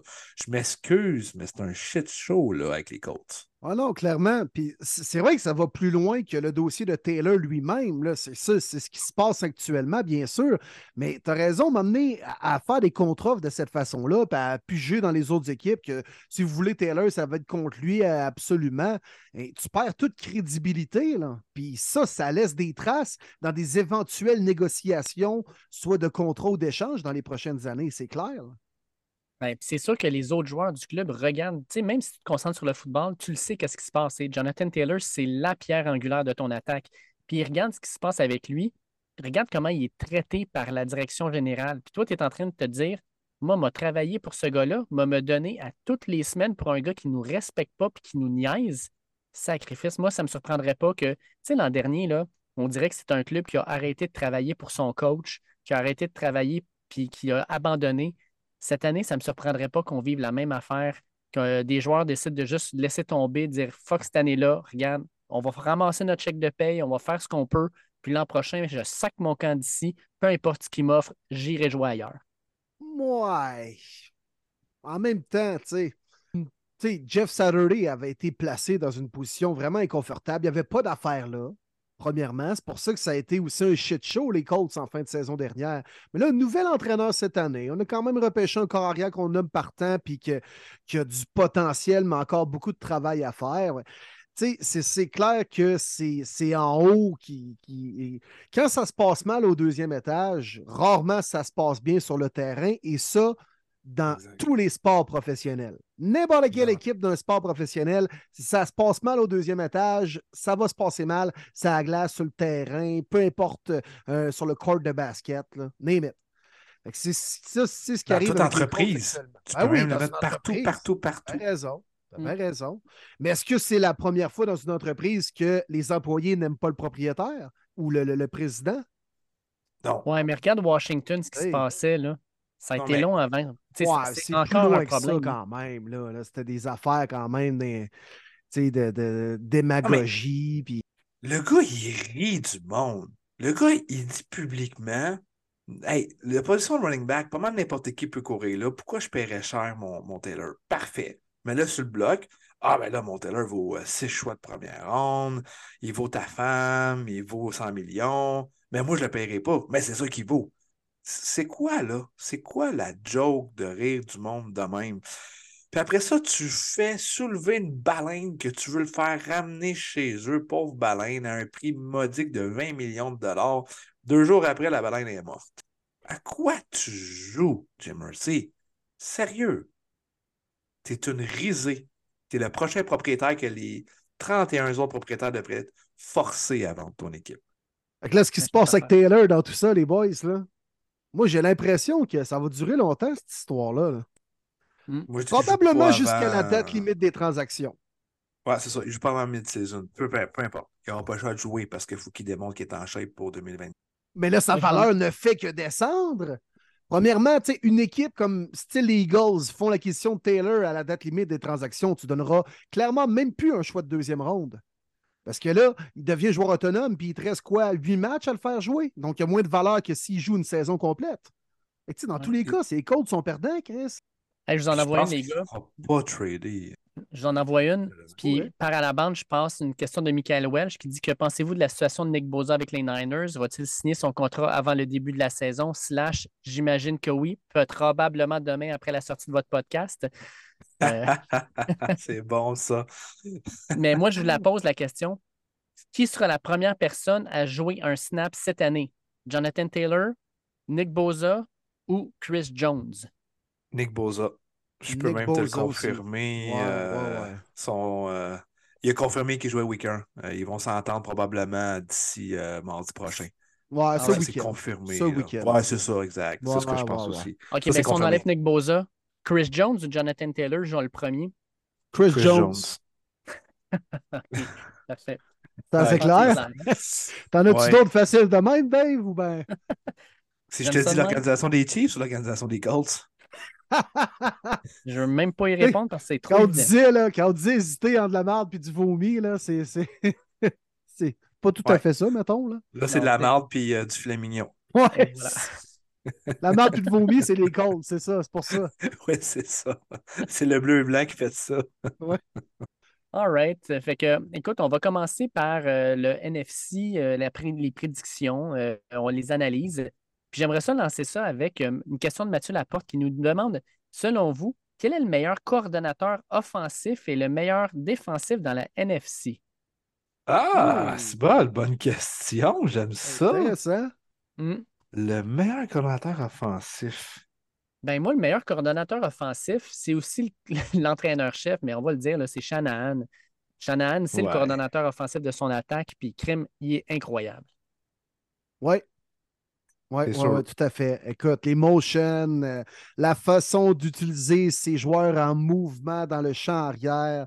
J'adore les, euh, les plans de match offensifs de Carl Shanahan. Et il a les chevaux pour, en plus de ça, appliquer son système de jeu avec tout le talent qu'il a dans son offensive. Ouais. Ben d'accord, c'est pas mal lui. J'a- J'avais le goût de dire Sean McVay aussi, mais c'est pas mal dans la même family tree. Ils ont étudié ensemble. Fait que Ouais, c'est ça. c'est pas mal la même chose. C'est juste que les Rams n'ont pas les joueurs. Meilleur coordonnateur défensif, Dan Quinn. Dan Quinn.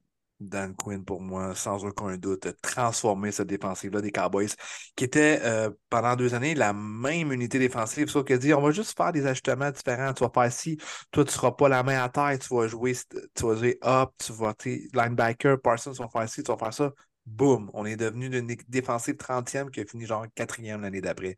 Ça n'a pas rapport. Après ça, il se fait interviewer pour le head coach, vraiment décide de rester comme DC. Il se passe quoi? Cowboys encore top 5 la def. Oui, tu as les joueurs, mais ça te prend un bon coaching staff pour gagner la NFL.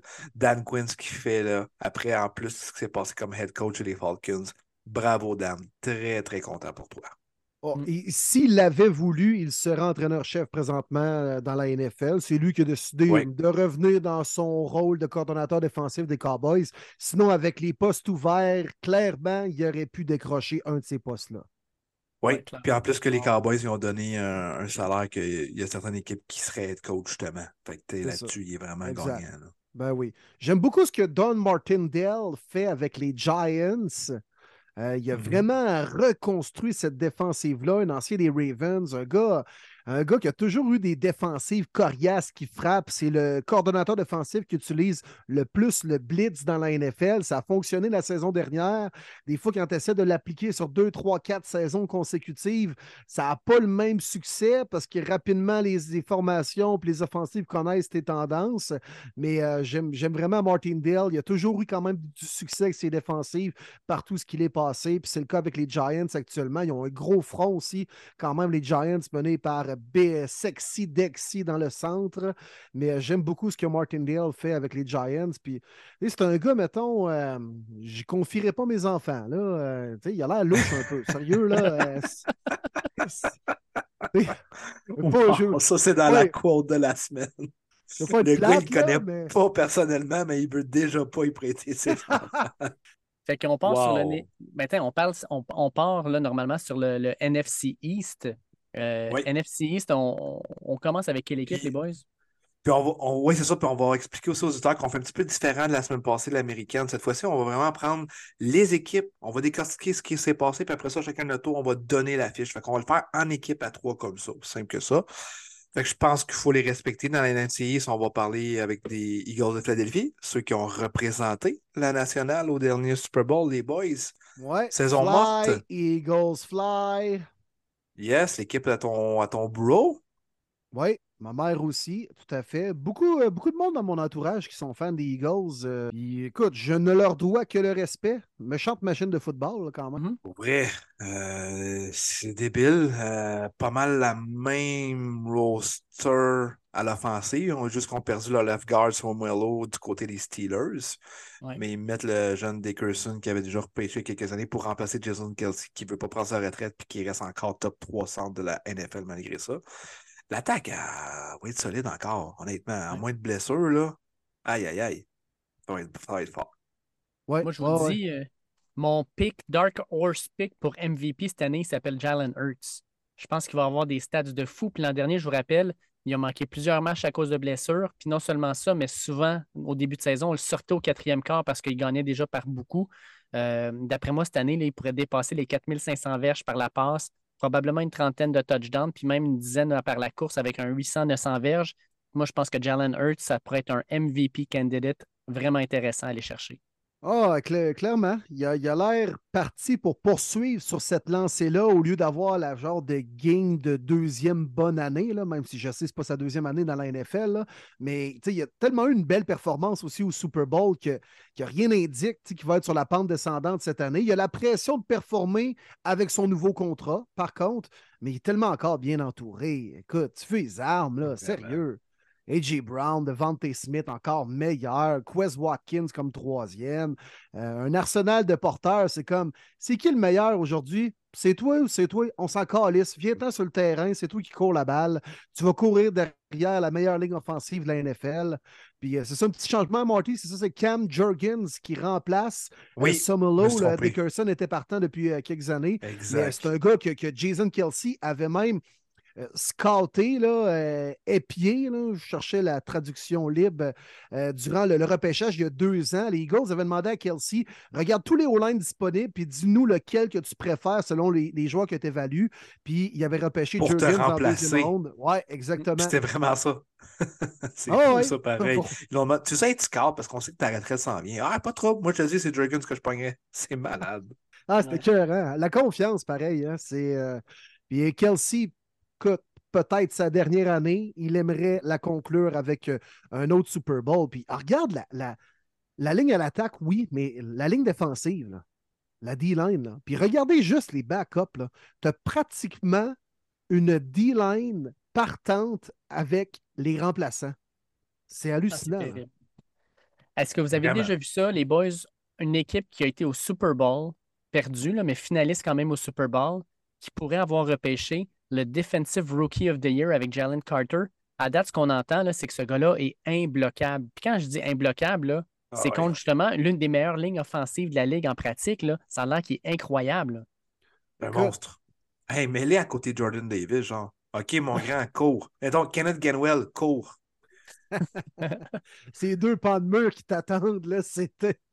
Ah non, euh, Jalen Carter, C'est c'est. fou. Ça a été un vol là, pour les Eagles Oui. au 9e rang. On n'en parle plus aujourd'hui, Oui. mais ça a été un méchant vol. Là. Appelez la police. Puis c'est la meilleure chose pour lui aussi, parce qu'il y a tellement les bons vétérans défensifs pour leur mettre droit si jamais quoi que ce soit hors terrain. C'est le fit parfait. Tu sais, notre équipe, mettons, on parlait beaucoup des Bears, parce que les Bears ont, ont l'équipe pour où il y aurait juste peut-être eu du trouble hors terrain, puis il n'aurait jamais devenu le joueur qu'il devra connaître. Tu sais, c'est tough pour elle, mais c'est la situation, là. 10 sur 10. Ouais, puis on... Écoute, on peut rien dire de mal sur les Eagles hein, dans notre évaluation, les gars. Sérieusement, on verra comment ça va se passer sur le terrain parce qu'on a bien beau dire tout ce qu'on veut en début de saison, puis regarder sur papier. Euh, des fois, pas, ça ne se traduit pas toujours nécessairement sur le terrain, mais je pense que dans le cas des Eagles, ils vont encore connaître une très bonne saison. C'est le meilleur alignement de la NFL. Pour, moi, c'est le plus talentueux, le plus profond, le mieux réparti. Moi, seul bémol en défensive, pas convaincu que les jeunes, entre autres Nakobe Dean, est prêt à assumer le rôle de partant immédiatement pour remplacer entre autres TJ Edwards. Les Eagles, la défensive est quand même bien construite, puis c'est la nouvelle philosophie de la NFL. Grosse ligne défensive, deux bons corners, puis quand même des bons safety. Les backers, c'est comment on va prendre un peu ce qui reste, mais on, aime mieux mettre de la pression puis couvrir dans la tertiaire. Seul petit bémol, ou sinon, c'est le meilleur alignement de la NFL. Vous les voyez les fiche, messieurs, pour les Eagles. Hmm. Moi, je vais 12-5, puis clairement premier de la division. Good. Moi, je vois une petite affaire en dessous, 11-6. quand même difficile de revenir parce que tu es moins préparé qu'une équipe. Tout le monde va le dire quand tu sors du Super Bowl, le fameux Super Bowl hangover. On l'avoir un petit peu, c'est parce qu'ils ont encore un alignement superbe, qui ont réussi à garder Slay finalement, Bradbury aussi. Ah, je me dis sur papier, je ne peux pas les mettre plus bas que ça, c'est impossible. Fait que même le Super Bowl Hangover, ils vont gagner la division en 11-6. Comme Dave, 12 victoires, 5. On s'entend là-dessus. On passe Les boys, quelle l'autre équipe? America's Team? Ben oui, on s'en va là. Ben oui. Dallas Cowboys. About them Cowboys? oh, les Cowboys. La pression est là, hein? Tout le temps. Il est placé par le propriétaire, hein? C'est un autre, lui, hein? Oui, oui, oui. Puis le head coach aussi s'est mis une pression en mettant dehors Kellen Moore en se nommant le aussi. Est-ce mm-hmm. qu'il y avait vraiment besoin de ça? Sac, non. Hmm. Pose la question, c'est y répondre. Exact. Est-ce qu'on s'entend que ce gars-là, dont on parle, McCarthy, est-ce que c'est vraiment, dans le football d'aujourd'hui, un bon coordonnateur offensif? Moi, je pense que c'est un young men's game. C'est une game pour les jeunes.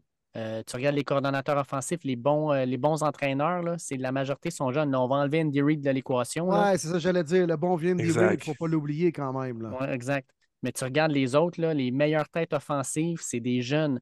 Ils innovent, ils poussent. Euh, puis tout ce que tu entends présentement de Kellen Moore avec les Chargers, c'est ultra positif. Moi, moi, sincèrement, je ne suis pas vraiment enchanté par les Cowboys.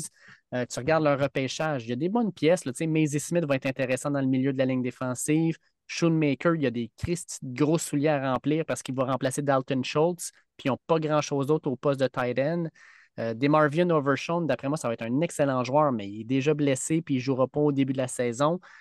Euh, puis là, tu ajoutes à ça que, bon, Ezekiel Elliott, on a beau dire que c'est un mauvais contrat, mais il part. Puis là, on donne tout ça à Tony Pollard, qui n'a jamais montré qu'il était capable de rester en santé toute une saison. Puis son backup, c'est 12 Von, un gars de 5 pieds 6 à peu près.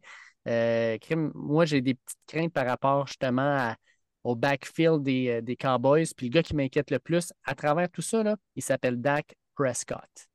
12 Von, que j'aime appeler le nouveau petit cochon graissé, le nouveau Darren Sproles. Parce qu'on n'est pas capable de le plaquer. Ah oui. Je vois l'image là au festival de cochons de eh Sainte-Perpétue. Là. Oui, oui. Attraper le cochon. Ah on n'est pas capable. Ils sont là en grosse salopette, Big Bill, là, puis ils courent après le cochon. Là. Exactement. 12 ventes, la même affaire. Ah, Cowboys, tellement de pression. J'aime tellement l'unité défensive. on en a parlé tantôt en entrée de jeu. Là, Dan Quinn, je, l'adore. Euh, on a amélioré en plus notre duo de CB avec Stephen Gilmore, qui est une grosse acquisition. Qu'on parle pas beaucoup. On parle plus de Jalen Ramsey avec les Dolphins, mais ça reste que Gilmore comme vétéran, CB2. Je pense que c'est parfait pour lui. Ben oui, grosse, ben grosse def. Je crois à cette def-là, mais comme toi, mon Dave, l'attaque me fait peur. Dak, on n'a pas confiance. Je sais pas. Je sais pas, Cowboys, mais la pression est énorme cette année parce que ça pourrait effectivement être la dernière année de Dak Prescott. Puis ça, c'est pas parce que Trey Lance est arrivé, mais parce que dans son contrat, c'est là que ça se passe. On l'a quand même aidé, on en a cherché Brandon Cooks. On parle pas beaucoup de cette acquisition-là aussi qui va seconder euh, CD Lamb. Mais qu'est-ce, Brandon Cooks, c'est régulier comme une horloge, là. Hey, le gars a fait 1000 verges avec quatre clubs différents. Il y en a juste deux joueurs de la NFL qui ont fait ça, comme savoir. Il est tout le temps échangé. Il est tout le temps. J'ai jamais vu un joueur depuis que je suis la NFL qui a autant été échangé. Mm. Malgré de la production. Qui là, performe, exact, c'est ça. Plus partout, là. Non, écoute, Brandon Cooks, là, tu sais ce qu'il va te donner. Puis c'est parfait pour seconder à CD Lamb. J'ai l'impression que les Cowboys cette année, les boys, là, ça va être tout ou pas tout. Je pense qu'il n'y aura Ouais. pas d'entre-deux. C'est souvent ça, les Cowboys, vous allez me dire, mais je sais pas. Tu sais, il y a du talent, c'est intéressant, mais soit que ça va bien marcher, soit qu'ils vont s'effondrer. J'ai pas l'impression qu'ils vont terminer avec un, un 10-7. Ça va être soit un 11-6 en montant ou 8-9 en descendant. C'est mon feeling. Ben, écoute, maintenant que tu en parles, c'est Moi, j'ai les Cowboys à 8-9, troisième de la, divi- de la division.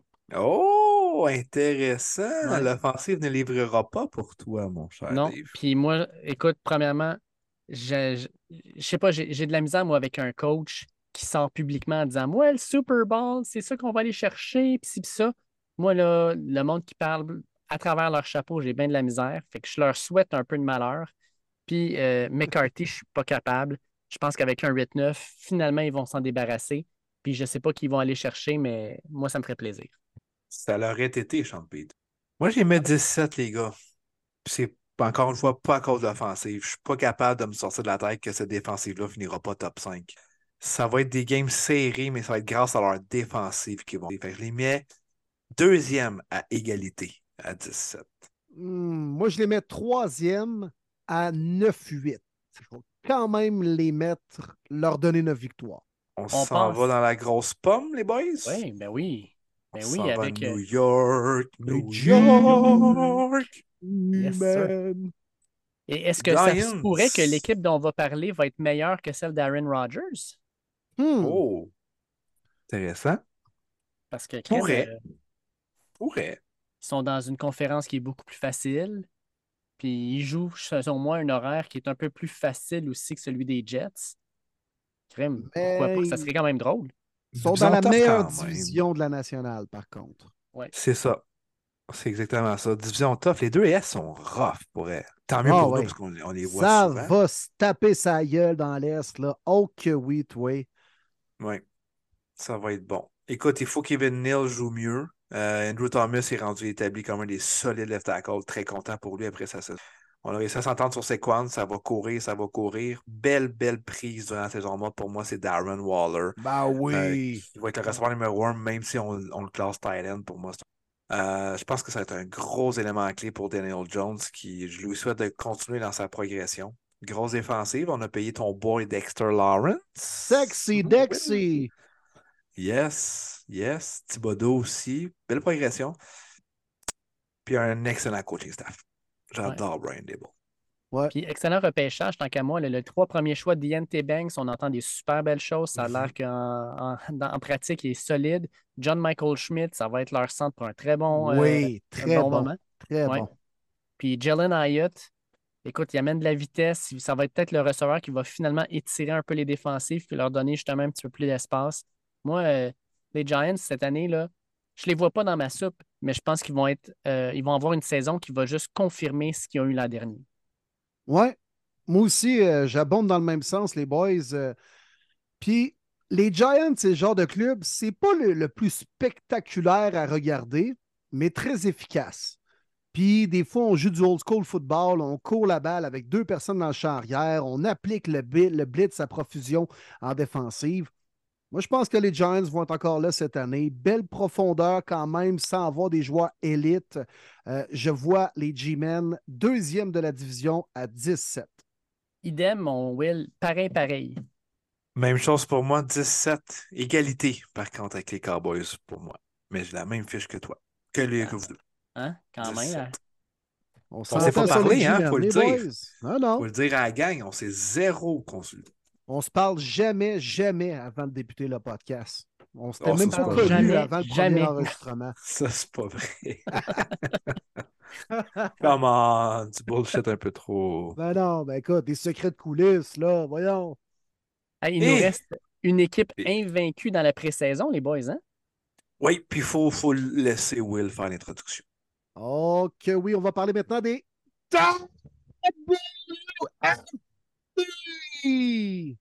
Tellement d'intensité que ça jamme un petit peu le serveur de Zoom. Oui, ça a coupé. Mais on l'a tout senti. F, T. Yes, sir. On l'a bien senti. Mm. What the fucking team? Les commies de Comment est-ce qu'il Washington. va se passer avec cette équipe-là? Les Commanders. Il va se passer quoi avec cette équipe-là cette année? Ben, les gars, on a une question. Nicolas Baudouin nous demande est-ce que vous croyez que les WFT peuvent surprendre et se battre pour le deuxième rang de la division? Ou voyez-vous les finir derniers ou voyez-vous les, les voyez-vous finir dernier plutôt? Puis mon chum Nicolas Arel- nous demande est-ce que Sam Howell, on y croit? Ah, j'aime ce que j'ai Ah. vu, par exemple. Moi, j'aime ce que j'ai vu de Sam Howell de son camp d'entraînement. Il y a C'est du chien. le, c'est le nouveau Baker Mayfield. Ouais. C'est ça. Iceman. Parfois des flashs, mais parfois de la marde. Et des fois du plus de marde que de flash. Ça fait du bien à Washington, pareil, avec les dernières c'est années, correct. au poste de corps. Mais c'est bon d'y confier le ballon cette année, là, sérieusement, après avoir également gagné son dernier match de la saison à son premier départ dans la NFL. C'est correct. D'y donner la- la- une vraie chance cette année, je trouve que c'est une bonne décision, les Commanders, mais pas sûr que c'est la solution à long terme. Pas nécessairement. Moi, je pense que Washington, ça va être encore le front 7. C'est de là qu'on va miser. On a encore la même grosse ligne défensive de quatre anciens choix de première ronde. Ils sont encore toutes là. Par contre, Chase Young a beaucoup à prouver, surtout de rester sur le terrain et ne pas être blessé. C'est son make it or break it. Euh, grosse def, grosse def. L'offensive, on ne sait pas trop. Euh, je pense qu'elle va être très inconstante. Pour moi, les boys, euh, 7-10 m'affichent, puis c'est la dernière année de Ron Rivera. Chase Young, j'ai vraiment peur que ce soit le nouveau Jadavan Clowney, un gars qui a du potentiel, qui Mm. par les oreilles, mais à cause des blessures et autres, on dirait qu'il n'est jamais capable d'aller chercher la grosse saison qu'il serait capable de donner. Reste qu'il est. Tu sais, on parlait de la ligne défensive des Eagles, là, la ligne défensive des- de Washington, là, c'est un B au 1A. là. Chase Young, Darren Payne, Jonathan Allen, puis Montez Sweat, là. Ouh là là là là là là. Mais en attaque, euh, on a des belles pièces. tu sais. Terry McLaurin, ça va être bon. John Dodson, a montré des super belles choses.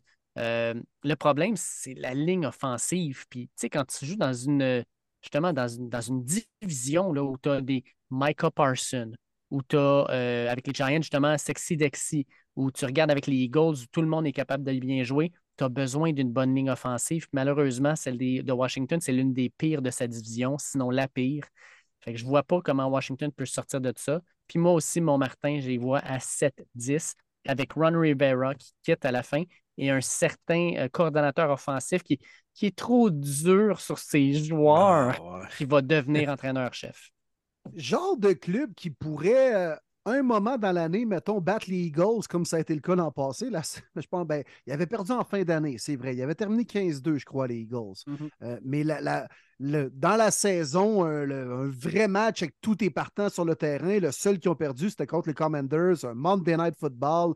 Tyler Tequila Heineke, là, il y avait eu des calls douteux aussi, mais il avait réussi à les battre. Peut-être bien qu'ils vont réussir à gagner ce gros match-là cette année, mais moi, je les vois une victoire de moins que vous, les gars, à 6-11.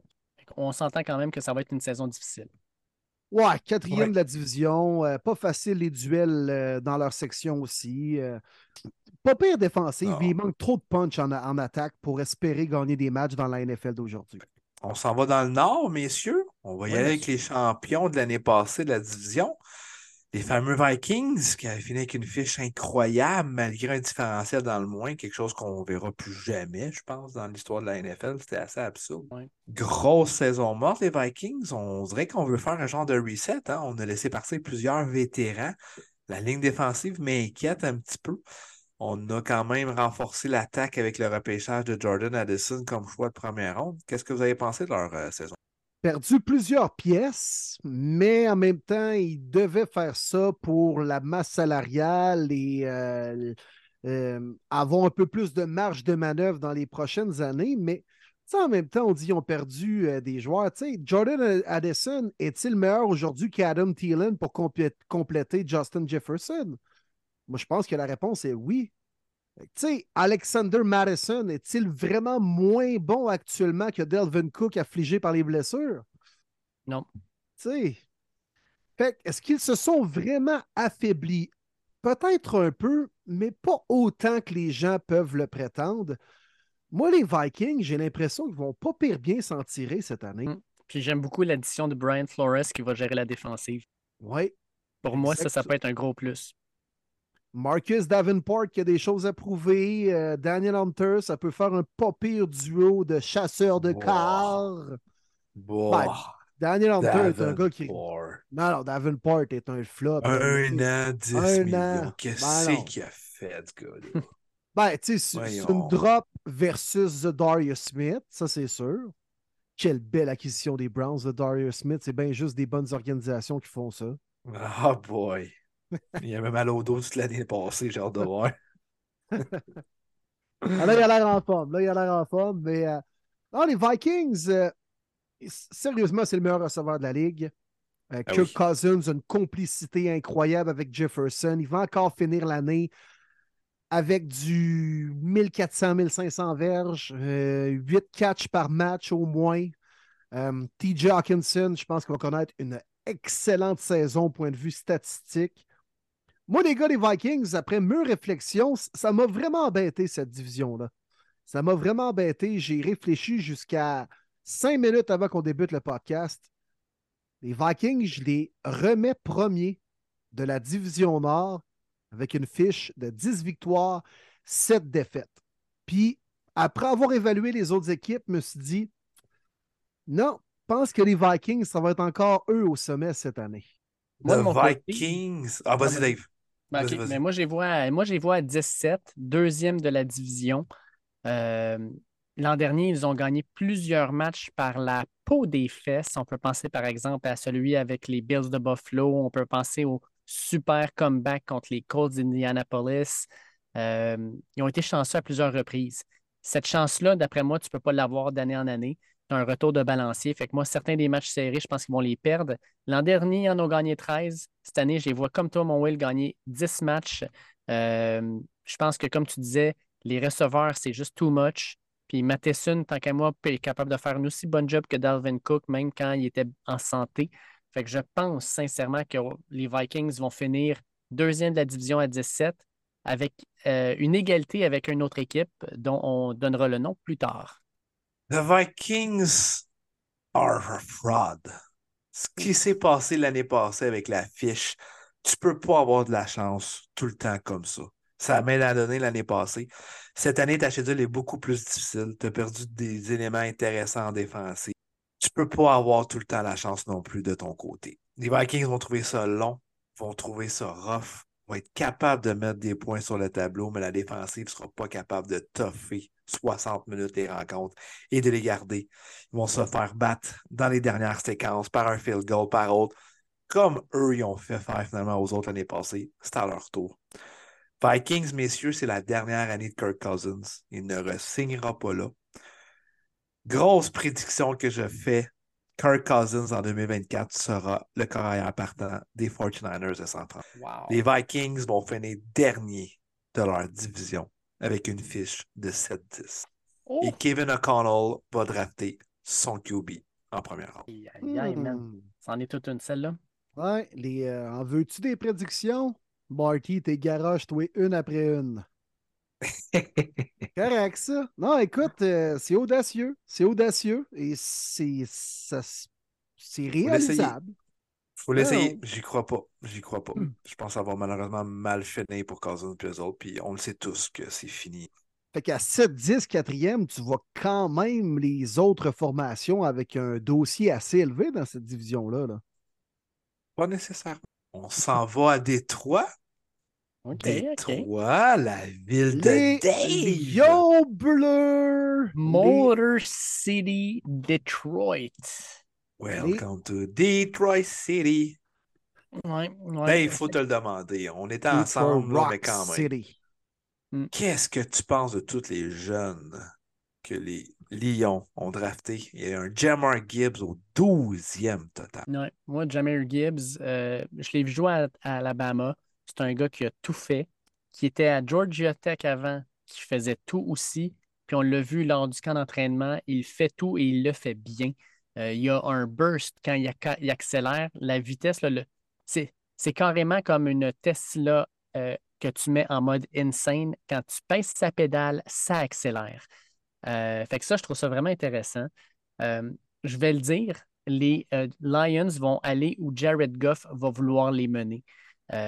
S'il tombe au combat, on est dans la marde solidement. On l'a vu en pré-saison. Quand il ne jouait pas, l'équipe était pathétique à l'attaque. par contre. comme bien les clubs, par contre. Oui, exactement, il faut se le dire. Là mais j'aime ce que je vois. Sam Laporta va être un excellent tight end. C'est juste que c'est rarement euh, une position où les joueurs performent bien à la première année, mais j'ai hâte de voir ce qu'il va être capable de faire. On a, selon moi, l'une des top trois lignes offensives de la ligue. Puis défensivement, crime, Jack Campbell, je trouve ça intéressant. Ça devrait être pas pire. Les additions, euh, CJ Gardner-Johnson, je pense que son, côté leadership va être vraiment apprécié. Et regardez bien Aiden Hutchinson. Il aura plus de 12 sacs du corps cette année, c'est ma prédiction. Il sera en liste pour être euh, un des sacs leaders dans la NFL. Il est incroyable. Malgré tout ce que je viens de dire là, les boys, les Lions, je les vois à 9-8. Je les vois au-dessus de 500. Euh, mais de justesse parce que les Lions n'ont pas un horaire très facile. Euh, ça va être une saison difficile, je pense, même dans la division. je pense que ça va être des matchs chaudement disputés. Puis, euh, euh, ça va être une saison intéressante malgré tout. Fait que 9-8 pour moi. Euh, c'est difficile de mettre 9-8. Le monde qui dit qu'ils vont gagner la division, qui s'en vont au Super Bowl, on va se calmer le pompon, on va être réaliste. 9-8 pour moi, c'est. T'as vu ça où, Super Bowl? Ah, le monde, le, monde sont en train de virer fou avec ça. on va se calmer. Oh, ouais? Wow! C'est gros, c'est gros. Ben écoute, on cherche des prétendants dans la nationale pour vrai. Si tu veux pas parler des Eagles et des Niners, là, tu parles de qui? Mais, non, non, moi aussi, j'ai vu le nom des Lions mentionné là, euh, pour le corridor. C'est même le Super Bowl. C'est ça que j'ai peur, Dave. Il y a une belle équipe, puis euh, ils s'en vont dans la bonne direction avec euh, des choix au repêchage qui sont venus colmater quelques brèches. Mais il y a trop d'attention autour des Lions bleus. Trop de buzz. Des matchs prime time en partant contre les Chiefs à Kansas City pour la première rencontre officielle de l'année. C'est beaucoup de pression. Puis euh, je ne sais pas si les épaules vont du lion bleu vont supporter ce poids-là. Puis tu as mis le doigt sur le bobo. Ça va être Jared Goff. Jared Goff va-t-il être capable de répéter la saison qu'il a connue l'an dernier? S'il y a la même saison, les, les Lions, ils ne monteront pas à 11 victoires. Là, vous me suivez? Fait ça va être déjà difficile de répéter sa saison de l'an dernier. Puis s'il le fait, moi, je vois les Lions comme toi, Dave. Belle analyse, je les vois terminer 9-8. Reste-toi, Marty. Les boys, même chose pour moi. J'ai mis les Lions à 9-8. Ça va être une belle année, belle saison. Vont se battre. C'est la troisième année du coaching staff qu'on aime beaucoup, avec Dan Campbell, qu'on croit beaucoup. Il y a plusieurs anciens joueurs dans ce coaching staff-là, puis euh, les joueurs adhèrent au système. Troisième année, c'est souvent là que ça se passe. C'est là que ça va se passer. 9-8, premier de la division. Wow. OK. Ça va être une division très serrée. Très, très serrée. Une à deux victoires de différence entre les quatre. Ça va être les Lions. La seule équipe de cette division-là qui va rentrer en série grâce à la fameuse niaiserie qu'il faut un participant par division. Ben écoute, on va aller chez les Packers de Green Bay, les Cheeseheads. Euh, qui euh, ont un nouveau corps arrière. Jordan Love, euh, écoute, première fois qu'on voit un nouveau corps partant depuis plus d'une dizaine d'années, troisième depuis presque 30 ans. Pour vous autres, les gars, les Packers, ça va ressembler à quoi? c'est intriguant. Sérieusement, les Packers sont intrigants cette année. Je pense qu'ils vont être meilleurs que bien des gens le pensent. Oui. Mais ça va être une équipe de pas loin de 500. Ben, regarde, moi, je vous le dis, je les vois à 9-8. Je pense qu'ils vont être capables de gagner des matchs. Jordan Love, ça lui a fait du bien d'être sur le banc après avoir été un choix de première ronde. là, il est prêt à jouer, puis il est prêt à prouver qu'il peut être un partant dans cette ligue-là. Christian Watson va continuer à se développer. Luke Musgrave a connu un très bon camp d'entraînement. Défensive encore très honnête, sérieusement. Euh, je pense que Rashawn Gary va encore continuer à monter d'une coche son jeu. Devontae Wyatt, choix de première ronde l'an dernier, s'affirme aussi euh, sur le centre de la ligne défensive. Les Packers, ils passent sous le radar, puis je pense qu'ils vont surprendre bien des gens cette année. Oui, je suis d'accord. Euh, je les mets dans le top de la division, ça c'est sûr et certain. Ils vont se battre. Je pense qu'il va peut-être manquer un petit peu de talent. La blessure, c'est ça va. Les blessures, excusez, c'est ça qui va faire mal parce qu'on n'a peut-être pas une équipe profonde. Euh, ça reste quand même une jeune équipe. Euh, on va se battre, on va être là, tout dépendamment de comment Bactery va revenir de ses fameuses blessures, est-ce qu'il va être capable de jouer une saison au complet, j'en doute. Si lui n'est pas là, tu perds tout ce que tu avais besoin parce que Jenkins peut quand même pas jouer trois positions en même temps je pense qu'on fait quand même un, genre de reset. Moi, les Packers, c'est pas cette année, c'est 2024 que je les surveille. Je les mets égalité avec les Lions 9-8, mais ça va être le break qui va donner l'avantage des Lions pour gagner. Moi, je les vois 17 et premiers de la division, les Packers, pour une seule et bonne oh! raison. Ils ont la meilleure défensive et de loin de la division. Et fort probablement, parce que la NFC n'est clairement pas l'une des meilleures la meilleure conférence, là, puis ils n'ont pas des grosses équipes. Mais je vous dirais que la défensive des, Packers, si elle reste en santé, elle est top 5 dans la conférence. Euh, ils ont des joueurs partout, à toutes les positions.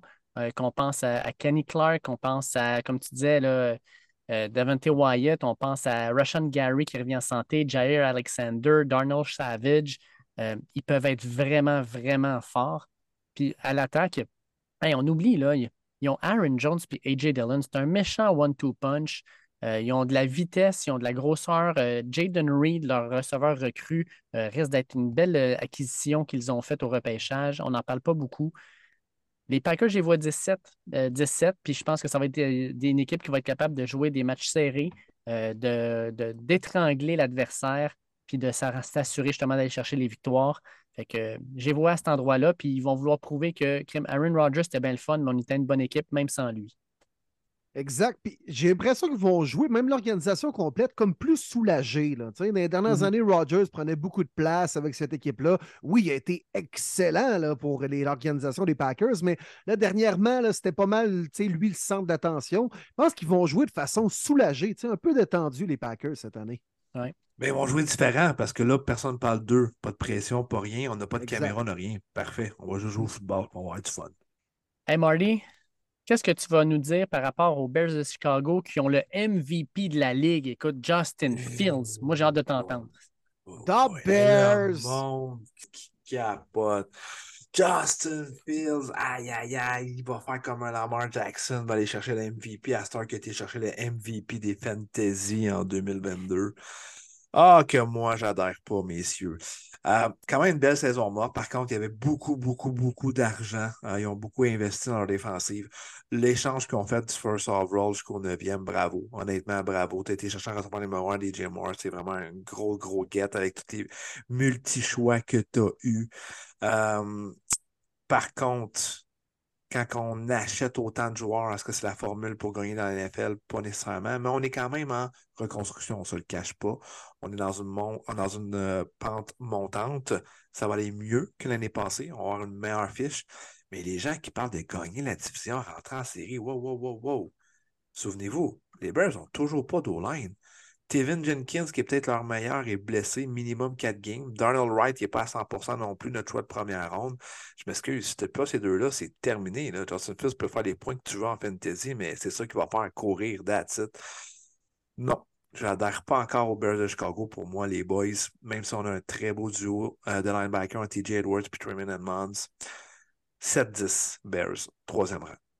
Ah, je pensais que tu allais être plus sévère avec les euh, The Bears, mon Marty. Non, je vois quand même une progression, mais ça reste que pas plus que ça. Mais c'est quand même une amélioration. Mais ben pas au point que les. Mais les Bears, là, ça va être le genre de club vraiment spectaculaire et intéressant à regarder jouer cette année. Moi, je pense qu'on va voir un match des Bears, on ne s'ennuiera pas. Puis là, ils ont retrouvé leur identité défensive un peu là, comme ce qui a fait la marque de l'histoire de l'organisation, les secondaires, les backers. Là, on a énormément investi d'argent en signant TJ Edwards puis Edmonds. Puis je pense qu'on veut retrouver cette identité-là. Puis Justin Fields, euh, il va être spectaculaire à voir jouer cette année. Ce ne sera pas tout le temps chic, ce ne sera pas euh, traditionnel pocket QB, mais ça va être spectaculaire highlight Instagram. Ça va ressembler à ça, mais il va avoir une progression dans son jeu. On voit qu'il prend de la maturité quand même sur le terrain, Justin Fields. Il y a des atouts que peu de carrières ont dans cette ligue. Mais là, au line, tu sais, tu as un QB comme ça, euh, tu essaies d'instaurer un jeu au sol puis de l'aider dans le champ arrière, ben, fais comme les Ravens puis investis un peu sur ta ligne offensive. Ils n'ont pas dépensé beaucoup d'argent, même au repêchage, ça ne semblait pas être une priorité absolument, même si, bon, notre premier choix, on l'a investi en Darnell Wright. Mais beaucoup de jeunes sur la O-line, donc tu vois que c'est un, un, processus. Les Bears, je me répète, ils vont être le fun à regarder jouer, mais euh, moi, je les vois même une victoire de moins, Marty, à 6-11. Moi, les boys, je vois une victoire de moins à 5-12. Je n'y crois pas. Je suis désolé, mais je n'y crois juste pas. Euh, c'est une équipe qui été allée chercher quelques joueurs qui les a surpayés. Euh, puis à cause de ça, je pense que c'est une équipe qui a assez de, de, se monter un club avec des pièces euh, par-ci par-là. J'embarque pas. DJ Moore, c'est un excellent move qu'ils ont fait d'aller le chercher avec Justin Fields. Mais ça reste que leur troisième receveur, c'est Chase Claypool, qui n'a rien prouvé depuis cet échange-là. la ligne offensive, sérieusement, là, Tevin Jenskin vient de rentrer sur le IR c'est une, catastrophe. Là. Écoute, Darnell Wright a beau être bon. Le reste des joueurs sur la ligne, pour moi, c'est pas super beau. Puis l'an dernier, là, my God, là, Justin Fields courait pour sa vie à plusieurs reprises. Euh, ça ne s'améliorera pas. Fait que non, moi, j'embarque pas du tout dans le hype train des Bears. J'y vois 5-12 et des bons derniers de la division. On s'en va dans la Sud, messieurs. Euh, Sud qui est, euh, dans le fond, une conférence qui. Ouf, c'est pas fort, fort. Seigneur, non, non, non, non. c'est la division de notre ami Mathieu Bergeron, mais euh, sérieusement, c'est pas la plus sexy de la NFL. On va s'entendre là-dessus. Là. Hmm. J'ai eu de la misère à mettre une équipe en haut de 500, je vais vous l'avouer. Ah, moi j'en ai une. J'en ai une aussi. J'en ai une, mais j'ai eu de la misère à la mettre. Puis on va-tu la voir tout de suite? Ah ouais, on va, y aller là. Tu, parles des Buccaneers, hein? Non, les Panthers? Non, moi, ah, des ben Saints. Ouais. ah ouais, les Saints, mais voyons donc. Ouais. Ben, on part avec les Saints tant qu'à être là? Oui, oui. C'était malaisant, là. À quel point on n'a pas de complicité? ben non, on parlait tous des Saints, je pense, les gars, là, Seigneur. Là. Ben oui, ben oui, ben oui. C'est clair que c'est les Saints, honnêtement. Euh, les ben Saints, soit dit en passant, juste petite parenthèse là, avant qu'on rentre dans l'analyse, c'est cool quand même cette année. Les Saints sera ils seront plutôt la seule équipe de la NFL à recevoir une couverture en français dans leur propre marché. Il y a une télé communautaire francophone, ah, Télé Louisiane, qui va suivre les euh, activités des Saints. Même, ils vont tenter de diffuser les matchs en français à partir de 2024. Ça a roulé sur Twitter. La presse a fait un article là-dessus. Euh, il y a vraiment une télé communautaire francophone. Il était là pour le dernier match pré-saison contre les Texans dimanche dernier. Faisait des reportages directement sur le terrain. Fait que Télé Louisiane, allez les suivre ça ça vous tente d'avoir du contenu des Saints en français. C'est quand même cool et digne de mention. On fait un podcast en français dans la langue de Molière. On fait la promotion de ça. Donc, les Saints, c'est la seule équipe de la NFL à recevoir une couverture en français, s'il vous plaît, comme disait PKP, dans leur propre marché, bien sûr. Fait que c'était digne de mention. Hmm. Absolument, mais t'as bien fait, je, n'avais pas vu passer ça. C'est vraiment cool, je trouve. Puis... il y a quand même plus de 250 000 francophones en Louisiane, encore aujourd'hui. C'est vraiment cool. Ouais, ouais. Il y a même encore des écoles francophones et tout ça. Fait que, ouais. C'est cool. Les Saints et en français, s'il vous plaît. Alors là, Derek Carr n'a pas bien fait, tabarnak. Moi, je pense pas qu'il va avoir le dernier mot. Pas sûr. mais, mais on va en parler des Saints en français en plus. Euh, Derek Carr, je pense que c'est un ajout important. Cette équipe-là n'avait pas de carrière l'an dernier euh, digne de mention. Puis Derek Carr, on dirait qu'il s'est mis au CrossFit. Je ne sais pas trop, là, mais tabarnak, ouais, il est hein? Oui, parce que là, il se sent désiré. Fait qu'il voulait le démontrer au sein de quelqu'un. Ah ils l'ont payé. Il fait du squat avec son char là, dans le parking. Là. avec des chaînes. Oh, Derek voiture. Mais il a l'air en shape. Ça a l'air ben de tenter de prouver bien des choses cette année. Hmm. Puis on ajoute à ça Chris Olave, Michael Thomas. Est-ce qu'il va être en santé? On ne sait pas trop, mais pour l'instant, ça, ça paraît bien. Puis moi, je vous le dis tout de suite, même si Alvin Kamara revient, Kendra Miller risque d'être un porteur de ballon qui va faire beaucoup de bruit. Je l'adorais à TCU. C'est un gars qui court avec agressivité. C'est un bon bonhomme, un bon gabarit. Euh, il va courir derrière une bonne ligne offensive. On n'en parle pas beaucoup, là, mais c'est pas une mauvaise ligne offensive, celle des Saints. Non. Je pense non, que ça pourrait non. être pas pire, ça. Vraiment pas. Elle, est- solide même, je te dirais. J'ai hâte de Ben voir oui. Penning s'il est capable de se tenir un petit peu tranquille, mettons, au lieu de vouloir se battre avec tout le monde. C'est un beast, là, surtout en oui. run, honnêtement. Là, Euh, ton Jama, ah, ah, ah, ah, il va aimer ah. ça en début de saison. Là. Il devrait avoir euh, 4-5 touchés capables là, avec ça. Saints, c'est une équipe balancée, honnêtement. On en parle peu aussi là, parce qu'on se souvient de leur désastre des années euh, 2016-2017 comme l'une des pires défensives de l'histoire. Devenu une des solides des dernières années, top 10 souvent, payant en fantasy. Euh, il reste une bonne défensive. Cameron Jordan, il me semble qu'on ne parle pas assez Ah, de ce non, man. qui est Sérieusement, c'est le joueur le plus sous-estimé de la NFL, j'ai l'impression. C'est l'enfer. Le gars est régulier. Ça fait quoi, 12 ans que je suis en NFL, 10 sacs à tous les années, personne ne parle de lui. Ouais. Terrible. Carrément. Il est solide, il est souvent double team en plus parce que c'est le seul rusher de l'équipe. Il est vraiment, vraiment sous-estimé. Un excellent capitaine. Il a l'air funny, il est toujours présent. L'enceinte, c'est une belle équipe, belle équipe, mais inconstante. On a hâte de voir ce que ça va donner avec Derek Carr et tout ça. J'y crois. J'y crois pour la division, mais je suis incapable de leur donner une grosse fiche. Genre d'équipe qui peut se faire éclater, puis la semaine d'après, éclater l'autre équipe. Que je les mets une petite affaire au 500. Ils vont gagner la division à 9-8. 9-8, premier mois avec. Moi, 17, les boys, une victoire de plus. Je pense qu'ils vont être avantagés par les duels dans leur division, justement, mais beaucoup de, de vétérans au sein de cette équipe-là. Puis euh, euh, deuxième, deuxième année également pour l'entraîneur-chef euh, dont j'oublie le nom, Dennis Allen. Oui, Mhm. exactement, ancien entraîneur-chef des Raiders dans le temps. Euh, là, il connaît un peu plus le système. Il était déjà coordonnateur défensif depuis plusieurs années. Il peut encore compter sur des vétérans dans tertiaire comme Marcus May, Tyron Matthew, Marshall Latimore, bien sûr. Euh, tu sais, les backers, là, Pete Warner puis de Mario Davis, là, c'est quand même pas piqué des verres. Les Saints sont une formation sous-estimée. Moi, je les vois à 17, les gars, premiers de la division comme vous. S'en vas-tu à notre domicile de premier début, si on peut dire? Mhm. Voilà, Moi, oui. oui. On s'en va à Atlanta, les boys! Atlanta. Et ça, c'est drôle de voir Atlanta. C'est pas mal l'une des seules équipes qui a le depth chart sur leur équipe, euh, sur leur euh, site internet respectif. Il y a plein de trous. Ils n'ont pas de left guard, ils n'ont pas de receveur 2. Bijan n'est même pas sur le depth chart. Oh mon Dieu, y a-tu déjà des blessures qu'on ne sait pas? Je pense qu'on devrait être correct. Les Falcons, on ne se cachera pas. On va courir, courir, courir, courir, play action. Courir, Ah ouais. courir, courir, courir, play action.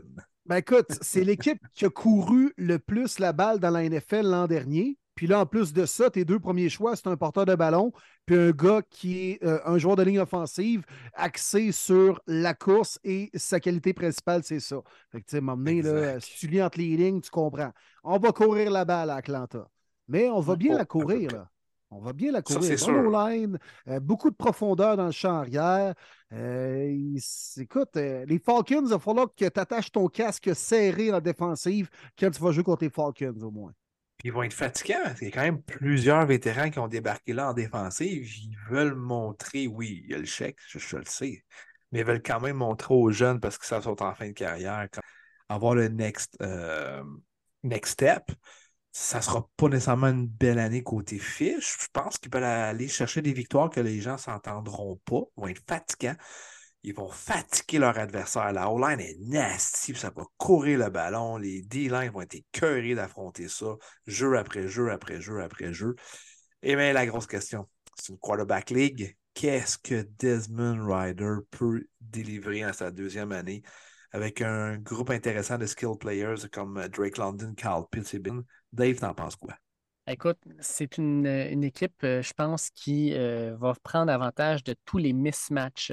Drake London, c'est un méchant gros bonhomme. Kyle Pitts, c'est un méchant gros bonhomme. Jonu Smith, c'est pas un petit bonhomme non plus. T'ajoutes à ça Corderell Patterson qui va être utilisé maintenant plus comme un couteau suisse plutôt que comme un porteur de ballon. On va aller le placer un peu partout. Bijan Robinson pour courir le ballon. Tyler Algier en arrière qui est capable de la courir aussi. Comme tu dis, une ligne offensive costaude qui va être vraiment là, euh, smash mouth.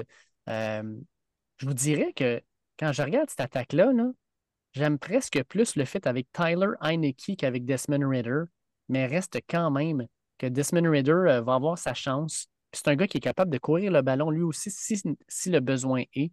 Euh, je pense que ça va être une attaque, comme tu dis, euh, qui va être déplaisante à affronter semaine après semaine. Moi, de mon côté, les euh, Falcons, j'ai vu à 8-9. Une belle progression, je pense. Puis Arthur Smith, s'il y a une chose qu'il est capable de faire puis qu'il a montré, c'est de mettre des super, super schémas de course qui vont vraiment là, avantager son équipe. Il l'a fait avec les Titans, il est en train de le faire avec les Falcons. Fait que je pense que ça va être une équipe qui va être fatigante. 8-9, mais avec des matchs serrés. Ouais, genre d'équipe là que ce ne sera pas un, match donné ou un match facile un dimanche quand tu vas les affronter. Ça, c'est clair. Même s'ils affrontent les Niners ou les Eagles ou peu importe. Genre de club fatigant, mais qui va mm-hmm. peut-être manquer un petit quelque chose, dont peut-être le carrière, comme vous l'avez bien énuméré. 8-9, moi aussi, euh, les Faucons cette année, comme Dave. Une petite victoire de moins pour ma part, 7-10, en égalité au deuxième rang les Bucks de Tampa Bay, les Boys, qui sont menés par euh, le boulanger en personne, euh, Baker Mayfield, qui, on va se le dire, là, dans les 12 derniers mois, va starter pour une quatrième équipe de, différente. Moi, je pense que je n'ai jamais vu ça. Un corps arrière qui start pour une équipe, quatre équipes différentes en, l'espace d'une année, j'ai jamais vu ça. Hey, sérieux, c'est. Euh, c'est rare. du pain, il en a fait dans une coupe de villes différente. exact. Il s'est fait rouler une coupe de fois. Oui. il, a été il a été passé sa plaque une coupe de fois aussi. Là. exact. Mais écoute, pas connu un mauvais camp. Il me semble que ça a mal commencé, mais ça a été plus convaincant en match pré-saison. Quand même, rapidement, on l'a nommé comme partant officiel, du moins pour la première semaine. Mais combien de temps ça va durer? Là est la question. On mm. qu'on va vouloir que, voir ce que, ce que Carl Trask a dans le ventre aussi. Ben, ils vont les rouler. Mais, je pense pas qu'on va être brass. Ben, il faut que Baker soit vraiment atroce. Mais ça, c'est le genre d'équipe qui arriver, refuse reconstruire, si on peut dire. Il y a mm. beaucoup de vétérans. On a décidé de garder encore nos linebackers, Devin White, Lavante David, Shaq Barrett, toujours là. Euh, oui, on a drafté Kalajai Kensi, j'ai hâte de voir. Euh, mais on a quand même re-signé, il me semble, Carlton Davis qui est tombé à Jean libre. On lui a donné gros moton. Fait que c'est comme Qu'est-ce que tu fais là? Brady parti de tout ça. Pourquoi tu fais pas non? on veut donner un dernier pitch à Mike Evans, Chris Godwin et tout. Je sais pas. Moi, je n'y crois pas dans la NFL. Je suis du genre à penser que tu dois tanker plus fort, plus rapidement. Parce que si tu restes toujours en 8-8 à la Jeff Fisher, tu vas rester 8-8 pendant. Donc, j'aime pas vraiment cette formule-là. Je peux comprendre des fois, tu peux le faire à tes boys comme Chris Godwin. Je me souviens dans, le début de Brady qui a accepté de signer moins cher parce que Brady arrivait. Là, tu te dis, garde, on, veut juste bien que tu finisses bien ta carrière. Moi, ma grosse question que j'ai, les boys, le monde pense que c'est facile de faire la transition entre left tackle ou right tackle. Ça ne l'est pas. Pas parce que tu es un tackle que tu peux jouer les deux bords facilement. Tristan Wirth, c'était un élite à mes yeux, right tackle, top 2, top 3 à sa position. Mm-hmm.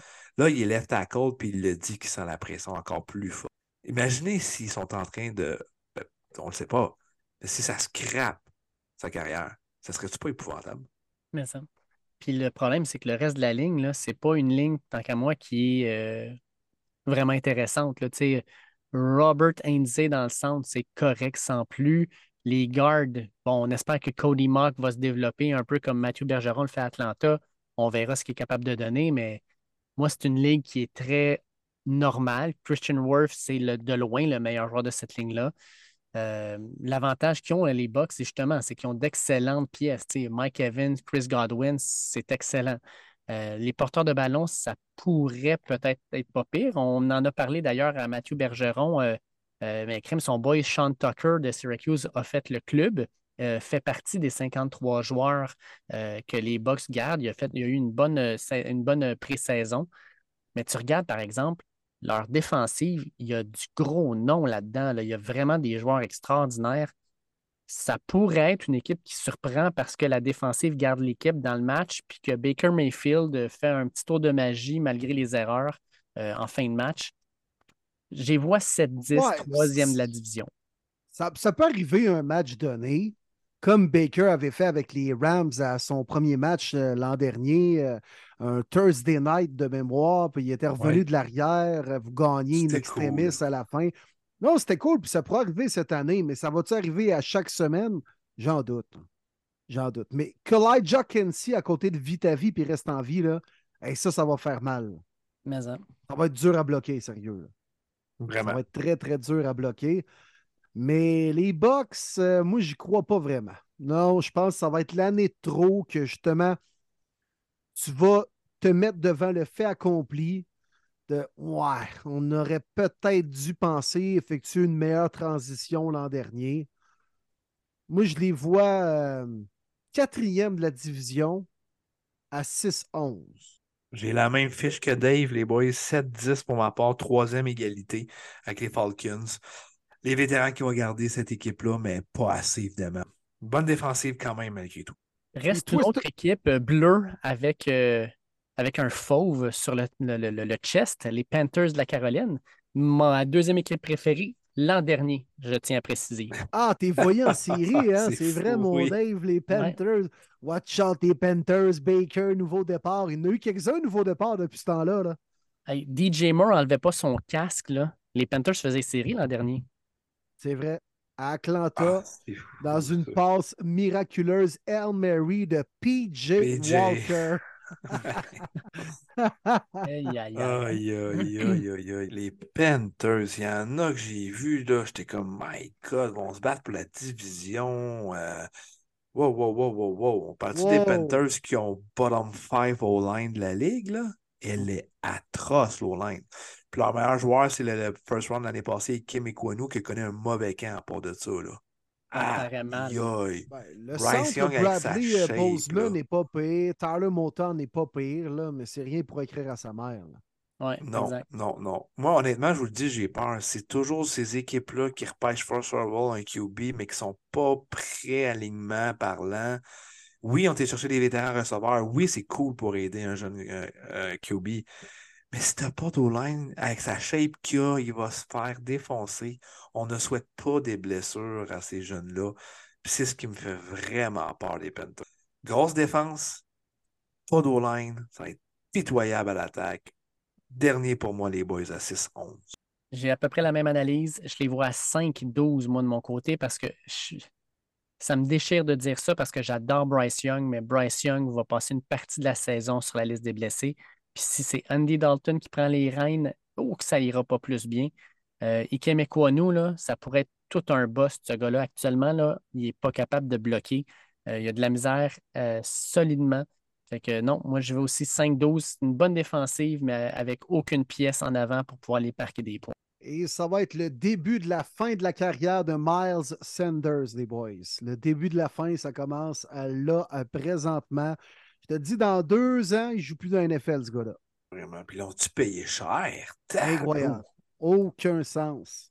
Pendant que tu peux, euh, écoute, il y a plein d'aubaines au niveau des porteurs de ballon, là, quand même, là, avec les gars qui restent disponibles sur le marché. Il n'y a rien qui, qui t'obligeait à, à garocher quoi? Un 13 millions à Miles Sanders? De mémoire, c'est pas de sens. 26-4. Seigneur. Ouais, Mais C'est énorme.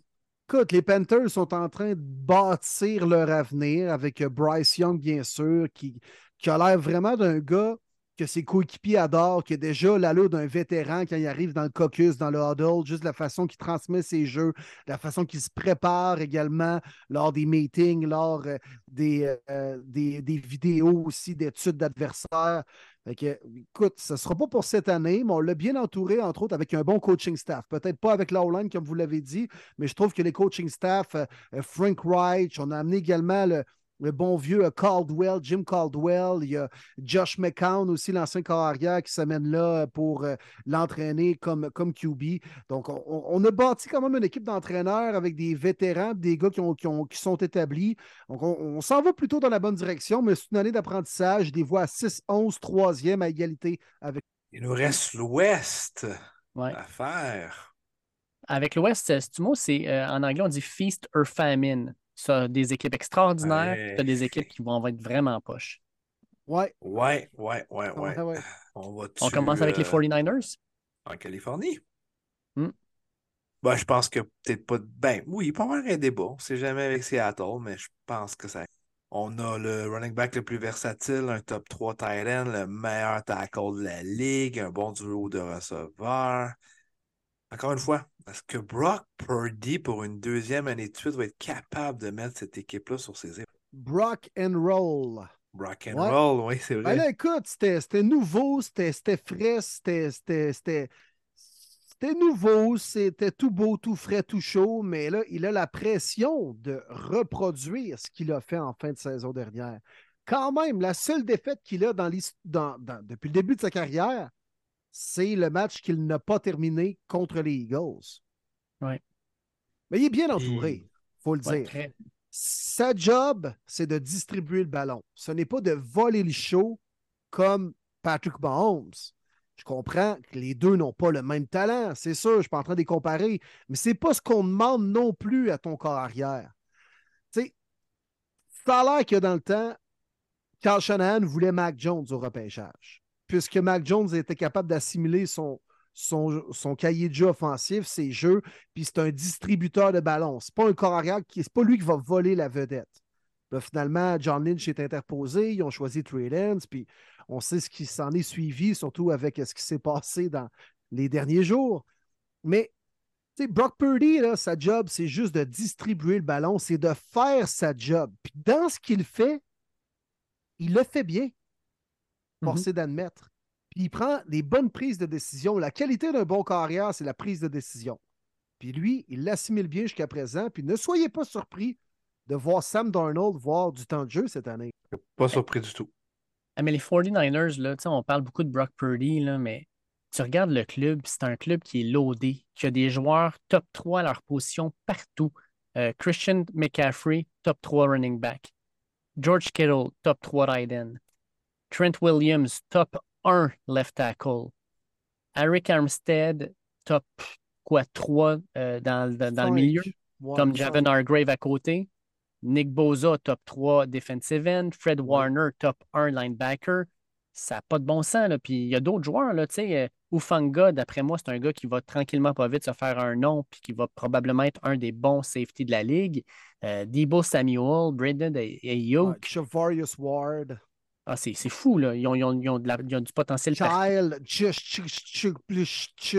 Kyle Juszczyk. Le meilleur bon, man. Ben Il- oui. il, il y a- il- il manque de consonnes. Ouais, un petit peu. Un petit peu. Hey, lui, là, si c'était un, un mot au Scrabble, là, eh, crime que tu fais des points avec ça. OK, hey les gars, Hey, ok, vous- euh, on, on joue un jeu, là, puis j'espère que vous ne l'avez pas devant vous. Là. Trichez pas. OK? Il faut OK. appeler le nom de Kyle Juszczyk sans voir le nom devant nous. Ok, je vois. J-U-C-Z-S-Y-K. OK? C'est ça? Ben, je peux pas regarder, il faut que je le dise. Ah, ok, excuse, je pensais que tu l'avais devant toi. OK, ben non, ben, euh, je peux aller le chercher. Dans le fond, c'est vous autres qui jouez, les gars. OK, vas-y, Dave. Moi, ça peut être K-U-C-K-J-S-K-I.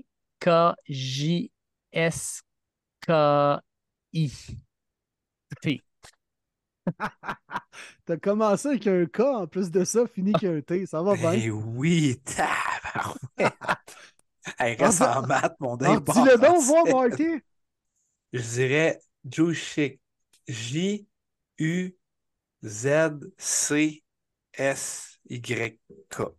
Hey, t'es pas si loin que ça. Il te manque des consonnes. Ouais. C'est J-U-S-Z-C-Z-Y-K. Colin! Je pense qu'il je pense qu'il te manquait juste le premier S, ben, le seul S dans le fond, puis un deuxième Z. Mais Hey, comment tu prononces ça dans Z. un nom S-Z-C-Z? Tabarnak.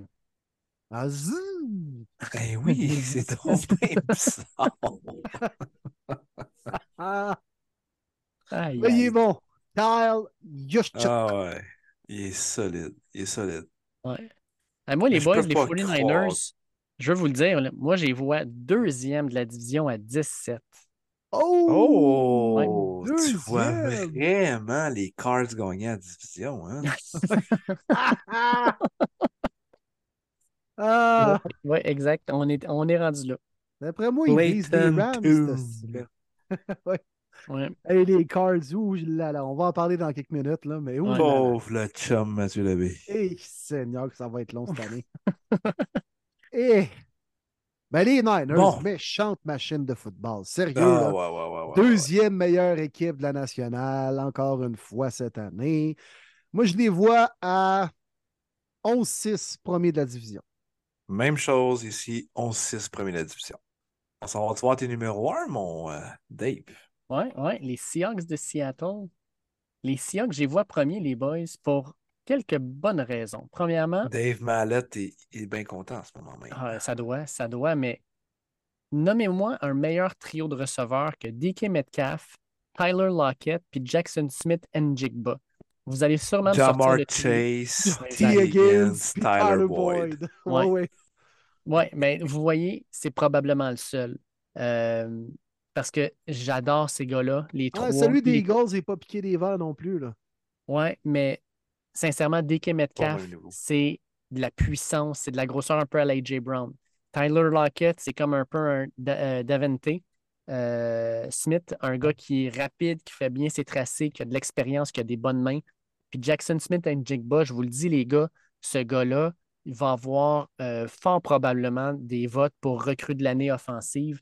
Il est extraordinaire. On ajoute à ça une ligne offensive qui est jeune, mais qui se développe super bien. Geno Smith qui fait une bonne job. Kenneth Walker III qui va être en santé, qui va courir comme un malade. Manque toujours un peu la défensive, mais j'adore que Bobby Wagner revient dans l'équipe avec Draymond Jones en avant. Et en arrière, ben, en crime, on a des super euh, corners qu'on pense par exemple à euh, Tarek Woolen, euh, Devin Witherspoon, il est blessé, mais il risque de revenir. Jamal Adams, je ne sais pas quand est-ce qu'il va revenir, mais il va fort probablement revenir en cours de saison. J'aime ce qu'on a en place. Ouais, ouais, il va être là au premier match. Ouais. Ouais. Puis Pete Carroll, que tu l'aimes ou que tu ne l'aimes pas, que tu trouves qu'il mange sa gomme beaucoup trop rapidement pour un homme de son âge, reste quand même que c'est un bon coach. J'y vais avec les. Seahawks, premier à 11-6. Puis il est en shape, le Pete. Ben L'avez-vous vu? Oui! Ah oui, Wow! toi, en train de lancer des balles, court à gauche, ah ouais, dérobant du corps à Oui. droite, garoche une balle de 30 70 ans, verges. man. Let's go, man! Il était cœurant, Pete Mais Carroll. oui, Genre de, Pete. de coach que tu as le goût de te défoncer pour lui. Oui. Ah ouais, vraiment. Belle analyse pour vrai. Beau de, du haut de tackle aussi, en Charles Cross puis Abraham Lucas, un des très bons, solides tackle du haut de la ligue. Je les mets deuxième parce que Gino, c'est bien beau, mais ça il a juste eu une bonne année. Ça a été l'année passée. Il y a des éléments qui sont tous là autour de lui, mais c'est quand même difficile maintenant que on sait la force dans la NFL, c'est les coordinateurs défensifs qui s'ajustent rapidement au carrière l'année d'après. Est-ce que Gino est capable de répéter autant? Je pense pas. Mais on va rester compétitif parce que, tu l'as bien dit, l'ajout de Bobby Wagner est énorme dans cette défensive-là. Il revient chez eux. Il veut prouver qu'il est encore le top dog en linebacker dans la ligue, alors que tout le monde parle de Fred Warner. Donc, Seahawks, deuxième, 17. Et puis euh, Jordan Brooks à côté de Bobby Wagner, là, qui est un peu son petit Ouais. frère, jouent ensemble avant qu'ils partent jouer un an pour les Rams. Euh, sans quelques tackles l'an passé, de Jordan Brooks devrait être de retour pour la semaine 1 ou euh, peut-être semaine 2, semaine 3, mais assurément, ils vont faire un grand duo, peut-être le meilleur dans le centre dans la NFL cette année.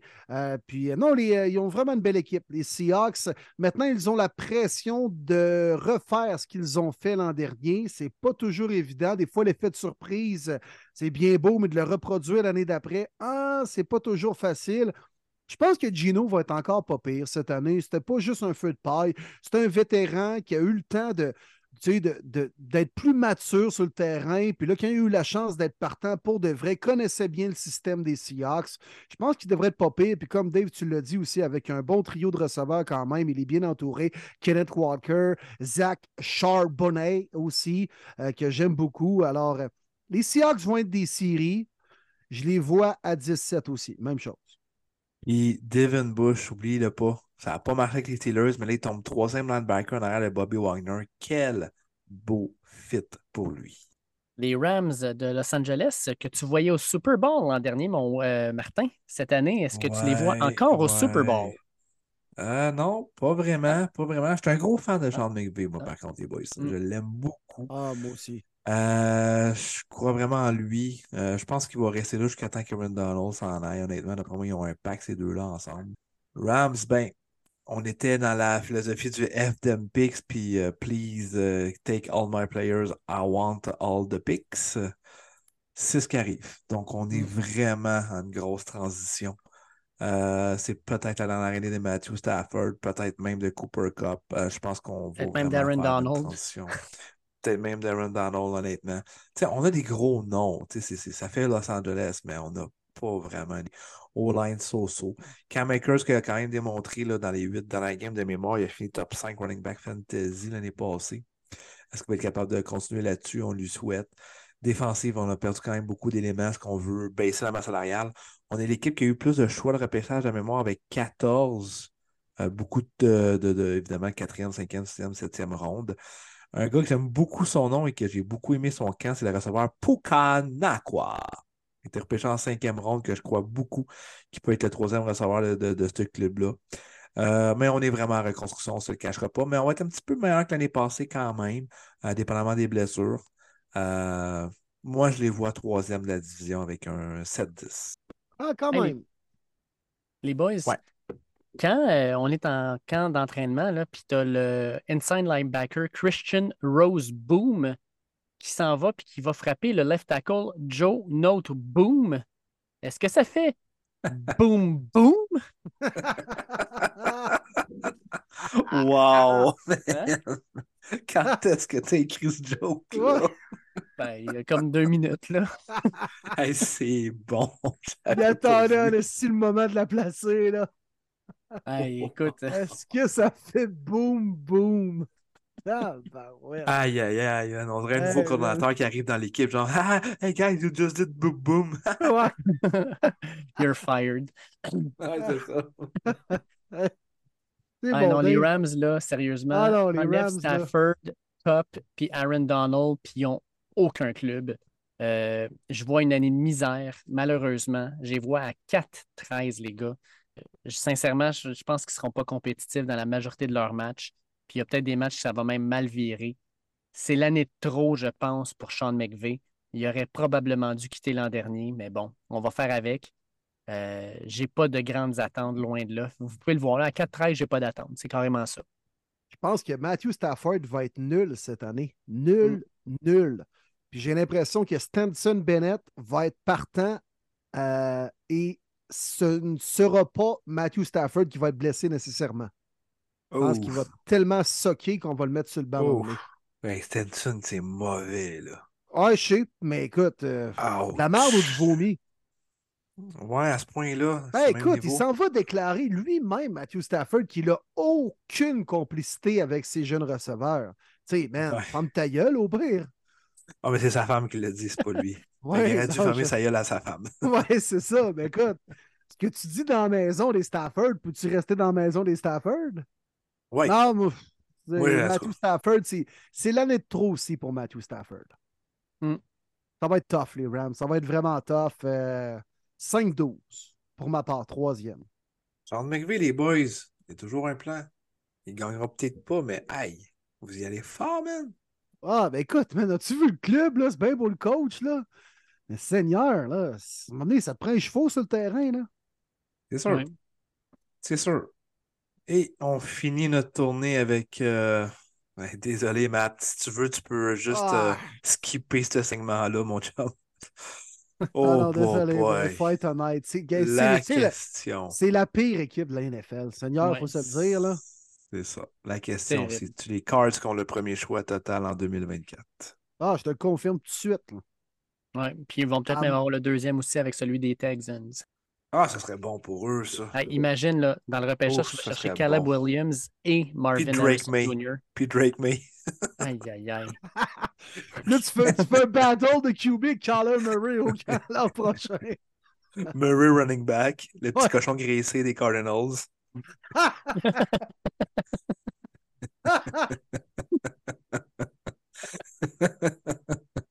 Aïe, aïe, aïe. Ouais. Mais moi, tant qu'être dans les noms, là, moi, je suis comme dans une phase de noms présentement. J'adore le centre des cards. C'est le frère de Frodo Baggins dans Lord of the Rings, s'appelle Hjalte Frohold. ouais. Hey, T'es dans un jeu de mots toute ben oui, famille, hein? François Pérus sort de ce corps, man. Ah, il est temps, il est temps, il est temps jamais couché. ah, il faut... Wow, je suis crampé, j'ai les yeux pleins d'eau. Ah, Seigneur! Bon. Ah. On Aïe, parlait des Rams, que c'est pas chic. Les Cards, là, sérieusement, là, c'est ouf! bol. Ouh là là, je suis désolé, Matt Labbé, là, mais ton club fait dur en joie le vert. Puis une autre fois, puis récemment, ils l'ont fait. Genre d'équipe qui prennent un coach, puis vont juste le garder un an, puis c'est sûr qu'ils le mettent dehors après. C'est triste. Gannon, il a tout sauf l'air d'un head coach, sérieux. Ben non. Voyons. Mm. Ouf. Ah, puis tu sais, quand tu dis là, libérer, là, Isaiah Simmons, tu l'échanges pour fuck all. Là, tu l'envoies, c'est un, choix, un huitième choix au total. Tu n'as rien eu en retour pratiquement. Tu regardes leur. leur... Écoute, Tyler Murray est sorti, là, puis tu gardes juste deux corps arrière, tu gardes Joshua Dobbs, puis tu dis, on va le nommer starter, même s'il a joué deux semaines avec nous autres en pre-season. That's it, that's all. Ça va être notre starter. Euh, ça quoi la presse de libérer Colt McCoy? Je la comprends pas.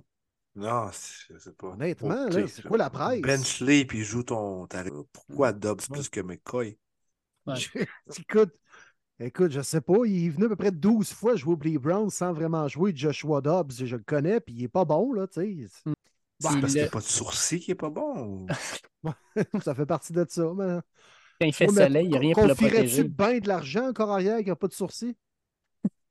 Eh non, parce que comme David D, il va toujours avoir le soleil dans les yeux. Pas drôle. là. Lui, il faut qu'il mette du. Tu sais, le, le- le noir à, à soleil, il faut qu'il en mette au-dessus aussi. Ouais, c'est ça. C'est pas le sens des yeux. Deux tapes. Ah, ok, on est. Mais c'est ça, les Carbs. c'est pas Non, vrai. non, mais écoute, là, c'est un seigneur. James Conner va être un joueur étoile dans cette équipe-là. Là. Ben, je pense que c'est. Pour vrai, il peut faire le 1000-1000, je pense. Ouais, Le 1000 peut-être. receiving, c'est beaucoup. Ben oui, le QB va tout le temps euh, domper le ballon. Il n'aura pas le choix.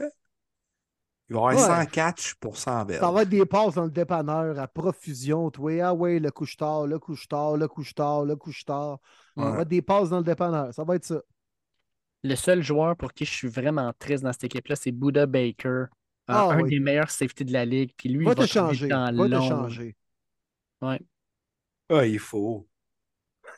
Écoute, quand le troisième meilleur joueur de Ouais. ton équipe, c'est Matt. Prater, là, tabarnane.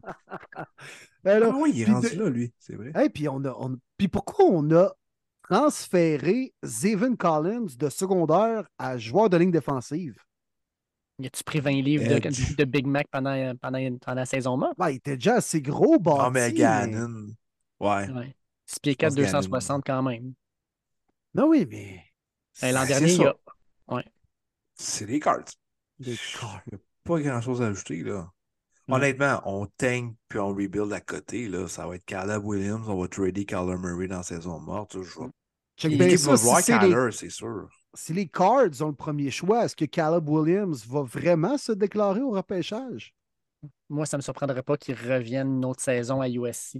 Il va quand Ah, même je faire des millions de dollars là. ça, les boys. Moi, je crois pas à ça. Il va se déclarer peu importe. Hey, imagine, t'arrives après, t'as un turn ACL. Bye bye, le first overall pick, là. Ben, Même il si c'est Caleb Williams. Mais non, mais il pourrait ne pas jouer pendant un an, par contre, comme J.D. Vion Clowney a fait. Ça serait Y pas idéal pour lui, là, mais tu sais, sérieusement, les Cards, tu veux-tu vraiment jouer Ben, pour cette équipe-là? Sérieux, man. Faut que tu payes ton café dans la machine distributrice à jouer pour les Cards. mais non, mais Seigneur! C'est quoi- Ça a l'air d'être le Qu'est-ce qui te donne envie d'aller bureau, jouer là? Il n'y a plus de café dans la cafetière. Il n'y a plus de sucre dans le sucrier. Il n'y a plus Il y a de de joueurs dans frigo, il est l'équipe. passé date. T'es comme si. Il n'y a plus d'identité, il n'y a plus rien, il n'y a pas de culture, il n'y a rien. Il n'y a pas de café, mais il n'y a pas de culture. C'est c'est ça qui arrive. Hey, Là, ton macaroni au fromage, il faut que tu le payes 7,50. Hey, veux-tu rire de moi? T'as pas de fromage puis t'as pas de macaroni. C'est une assiette en carton blanc. Putain, toi. Ah, puis Bon, c'est du air ça, macaroni. ils, ils font semblant d'en prendre puis d'en mettre dans l'assiette. Oui, c'est ça. T'as le charge. Hey, pour tout ça, Euh, écoute, non, mais Matt, on- sérieux, on, va euh, arrêter les- ça là. là, Non, mais ouais, il n'y a, rien de positif. Pour elle. Moi, non, je les ai mis à pas. 4-13 puis je suis généreux. 4! 4 victoires! 4! Ouais, je sais. Hey, Je me, je me sentais. Je va pas aller capable chercher ça où? Non, non, mais ça, c'est quand Kyler Murray va revenir, là. Oui, oui, c'était en fin de saison quand il n'y aura plus rien à jouer. Attends, là, la attends, victoire. 4 Là, on- va mettre une chose au clair. Il va revenir en fin de saison après la sortie de Call of Duty. Il n'en gagnera pas plus, là. Ah ouais, j'avoue. Je n'avais pas vu qu'il y avait un autre jeu encore. Écoute, Marty, il faut mettre un pari là-dessus. Si les. Cards gagnent au moins quatre matchs, il faut faire de quoi? OK. Euh, Quatre matchs et plus. Écoute, On je- l'ai, les gars, je l'ai. Si Vas-y. les Cards gagnent 4 matchs ou plus, il faut qu'on porte un sports bro pendant un, pendant un épisode Oh my God. à la Kyler Murray. Ouais, ouais. Ah, je suis pas sûr que ça me tente. Je vous le dis, ils vont avoir des victoires à la fin d'année. là, Non, non. Non, oublie ça, non, non. Kat, là. Es-tu malade, toi? Hey, si ont deux, victoires. s'ils ont deux victoires en fin d'année, ils n'iront pas essayer d'en chercher deux autres quand ils savent qu'ils peuvent aller avoir Caleb Williams. Là. Non, non, non, ils vont tanker pas à peu près. Ils disent ça au Texan l'année passée.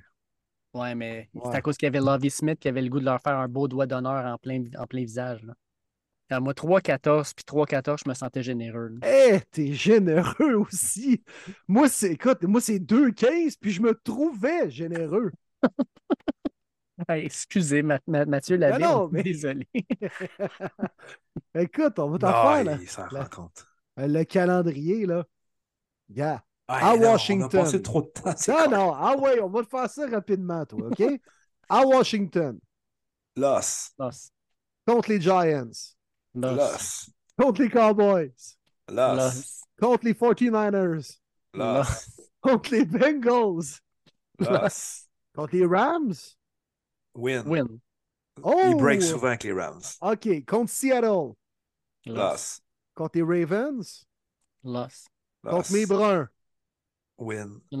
Hey, mon tabarnak. hey, La game est où? tu vas être à Cleveland.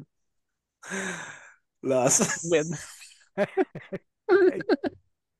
Hey, si on arrive à la semaine 9, là, puis les Cards gagnent à Cleveland, j'achète un chandail à mettre la baie, tabarnak. Oh, tu l'as collé. Tu l'as collé. Ouais. Fait que si Ouais, les je vais Cards, de toute façon, on va en reparler, là. De Joshua Dobbs, toi. Continue. OK, semaine 10 contre les Falcons. Où? Loss. C'est à Atlanta. Ah, ok, Loss. Ah non, c'est c'est en Arizona, pardon. Mais on s'en fout. Ah, je vais y aller win. Je vais y aller win. Oh, semaine 11 à Houston contre les Texans. Win. Loss. Hmm. Loss, moi aussi, ouais. Contre les Rams, deuxième match. Contre les Rams, semaine 12. Non. Il break. Il gagne pas les deux, là. À Pittsburgh, semaine 13. Loss. Bye week, semaine 14. Semaine 15 contre les week, Niners. loss. Ah oui, loss. Le bye week va leur sacrer le volet. OK, contre les Niners, pas obligé de le dire. Euh, Ouais. bah, à Chicago, semaine 16. Win. Win. C'est ma troisième. Oh, OK. À Philadelphie, semaine 17. Ben là. Win. Parce que les Eagles ont sit tout le monde. Ben oui, mais ça va quand même Marcus Mariota. Ah non, c'est week 17. Ok, non. C'est pas week 18. Ok, non, Week loss. 18 contre les Seahawks en Arizona. Win. Win. Win. Voilà ma quatrième victoire. Ok, moi, c'est loss. Ah, vous êtes généreux, les gars. Là. Moi, je Mm. vois une victoire, une contre les Rams, puis peut-être celle contre les Texans. Puis c'est tout. Mm. Avec tout ça, les boys, qui qu'on voit en séries éliminatoires dans le, dans le NFC, moi, je vais vous les caler, je les ai devant moi. Eagles premier, 49ers deuxième, Packers troisième, Vikings quatrième, Giants cinquième, Seahawks sixième et les Lions par la porte d'en arrière septième. Ok. Moi, j'ai les Niners premier, Eagles deuxième, Saints troisième, Lions quatrième, Cowboys cinquième, Giants sixième et Seahawks septième. Eagles, premier pour ma part. Niners, deuxième. Fait qu'un ou deux, on est pareil de ce côté-là, Mhm. bien sûr, les gars, sans fucking surprise. Troisième, les Saints. Moi aussi, de la Nouvelle-Orléans. Troisième. Quatrième, les Packers. Cinquième, les Giants. Sixième, les Seahawks. Septième, les Cowboys. All right. Intéressant, intéressant. Est-ce que c'est là qu'il faut coller notre corridor ou c'est trop tôt? On va attendre la semaine prochaine. OK. La semaine prochaine, encore le corridor avec euh, l'entrée de jeu. All right. Ben, Yeah! Écoute, on a fait des questions de Manu Arsenault qui nous disait est-ce que les Seahawks pourraient causer une surprise et remporter leur division? J'ai répondu à ta question, mon Manu. Je les vois gagner. Euh, mais sincèrement, euh, Crème, euh, ça va être une, une saison intéressante dans le NFC parce que cochonnerie que ils sont et de loin plus faibles que la AFC, puis dans la médiocrité, ils se complairont. Cochonnerie. Hein? C'est magique, ça. hein? Je parlais des cards en disant ça. Là. Hey, ça a Euh, été le mais fun, non, les boys. Un bel épisode. Incroyable. Tout un show. Belle entrevue avec euh, notre collaborateur, sa première de l'année, Jeffrey Quentin Arcu, avant son premier match de la saison dans la NCAA. Puis là, les boys, euh, on s'est mouillé autant pour la AFC la semaine passée que pour la NFC cette semaine. Les jeux sont faits, puis on ne peut plus se cacher. Non, très bel exercice. On espère que les gens ont eu du plaisir. On a couvert les 32 équipes, donc euh, de la saison morte à aujourd'hui, et tout ça. Encore une fois, un énorme merci à NFL Fans du Québec sur Facebook. Très belle page, très belle communauté de quasiment 5800 personnes. Wow, c'est cool. La communauté en français au football n'arrête pas d'augmenter. C'est vraiment cool. Merci d'être derrière nous. Mathieu Labbé, dans un ami du podcast, un ami à moi également. Merci beaucoup du support derrière de nous, les boys et girls. Et puis, si vous êtes rendu à écouter le podcast ici, ça fait plus de deux heures et demie que vous êtes en train de nous écouter, vous avez l'obligation d'aller sur Facebook et de liker notre page, de, de vous abonner. Euh, écoutez, on a des chiffres extraordinaires semaine après semaine. On a des interactions magiques avec la, différents, euh, différents auditeurs à toutes les semaines. On adore parler avec vous autres. Venez nous jaser, posez-nous des questions. Euh, on n'est pas difficile d'approche, loin de là, vous l'entendez. Fait qu'écoutez, euh, abonnez-vous à notre page Facebook, suivez-nous sur les différentes plateformes, cliquez sur le petit bouton Suivre le podcast. Puis écoutez, euh, on s'enligne tranquillement, pas vite, pour l'épisode de la semaine prochaine où, on se le dit, là, on va faire des prédictions pour des matchs de saison régulière de la NFL, baby. Let's go! Kick off, les boys! À premier là, on met la table depuis déjà trois semaines. Et là, la semaine prochaine, ce sera le- le- la vraie première émission, lancement de saison. On est prêts, les boys, puis je pense qu'il y a des belles choses qui s'en viennent aussi à premier les buts, autant que dans la NFL, bien sûr, pour les amateurs de football. Mais bien hâte que ça commence pour de vrai, les boys. Ben hâte. Yes, sir. Yes. Un gros merci tout le monde d'être là. N'hésitez pas à nous partager, à parler du podcast. On voit que c'est euh, beaucoup, beaucoup de gens qui l'écoutent. On est vraiment contents. Sur ce, bon week-end. Il y en a beaucoup qui sont en congé. Chalet, c'est la fête du travail. Fait que je vous souhaite à tous ceux qui ne travaillent pas d'en profiter de ce beau long week-end. Puis à regarder un petit peu d'NCA comme notre cher Dave fera. Sans faute. Hey, bon premier week-end dans la NCAA, puis bon dernier week-end sans match de la saison régulière de la NFL. Let's go! Bonne semaine, les boys!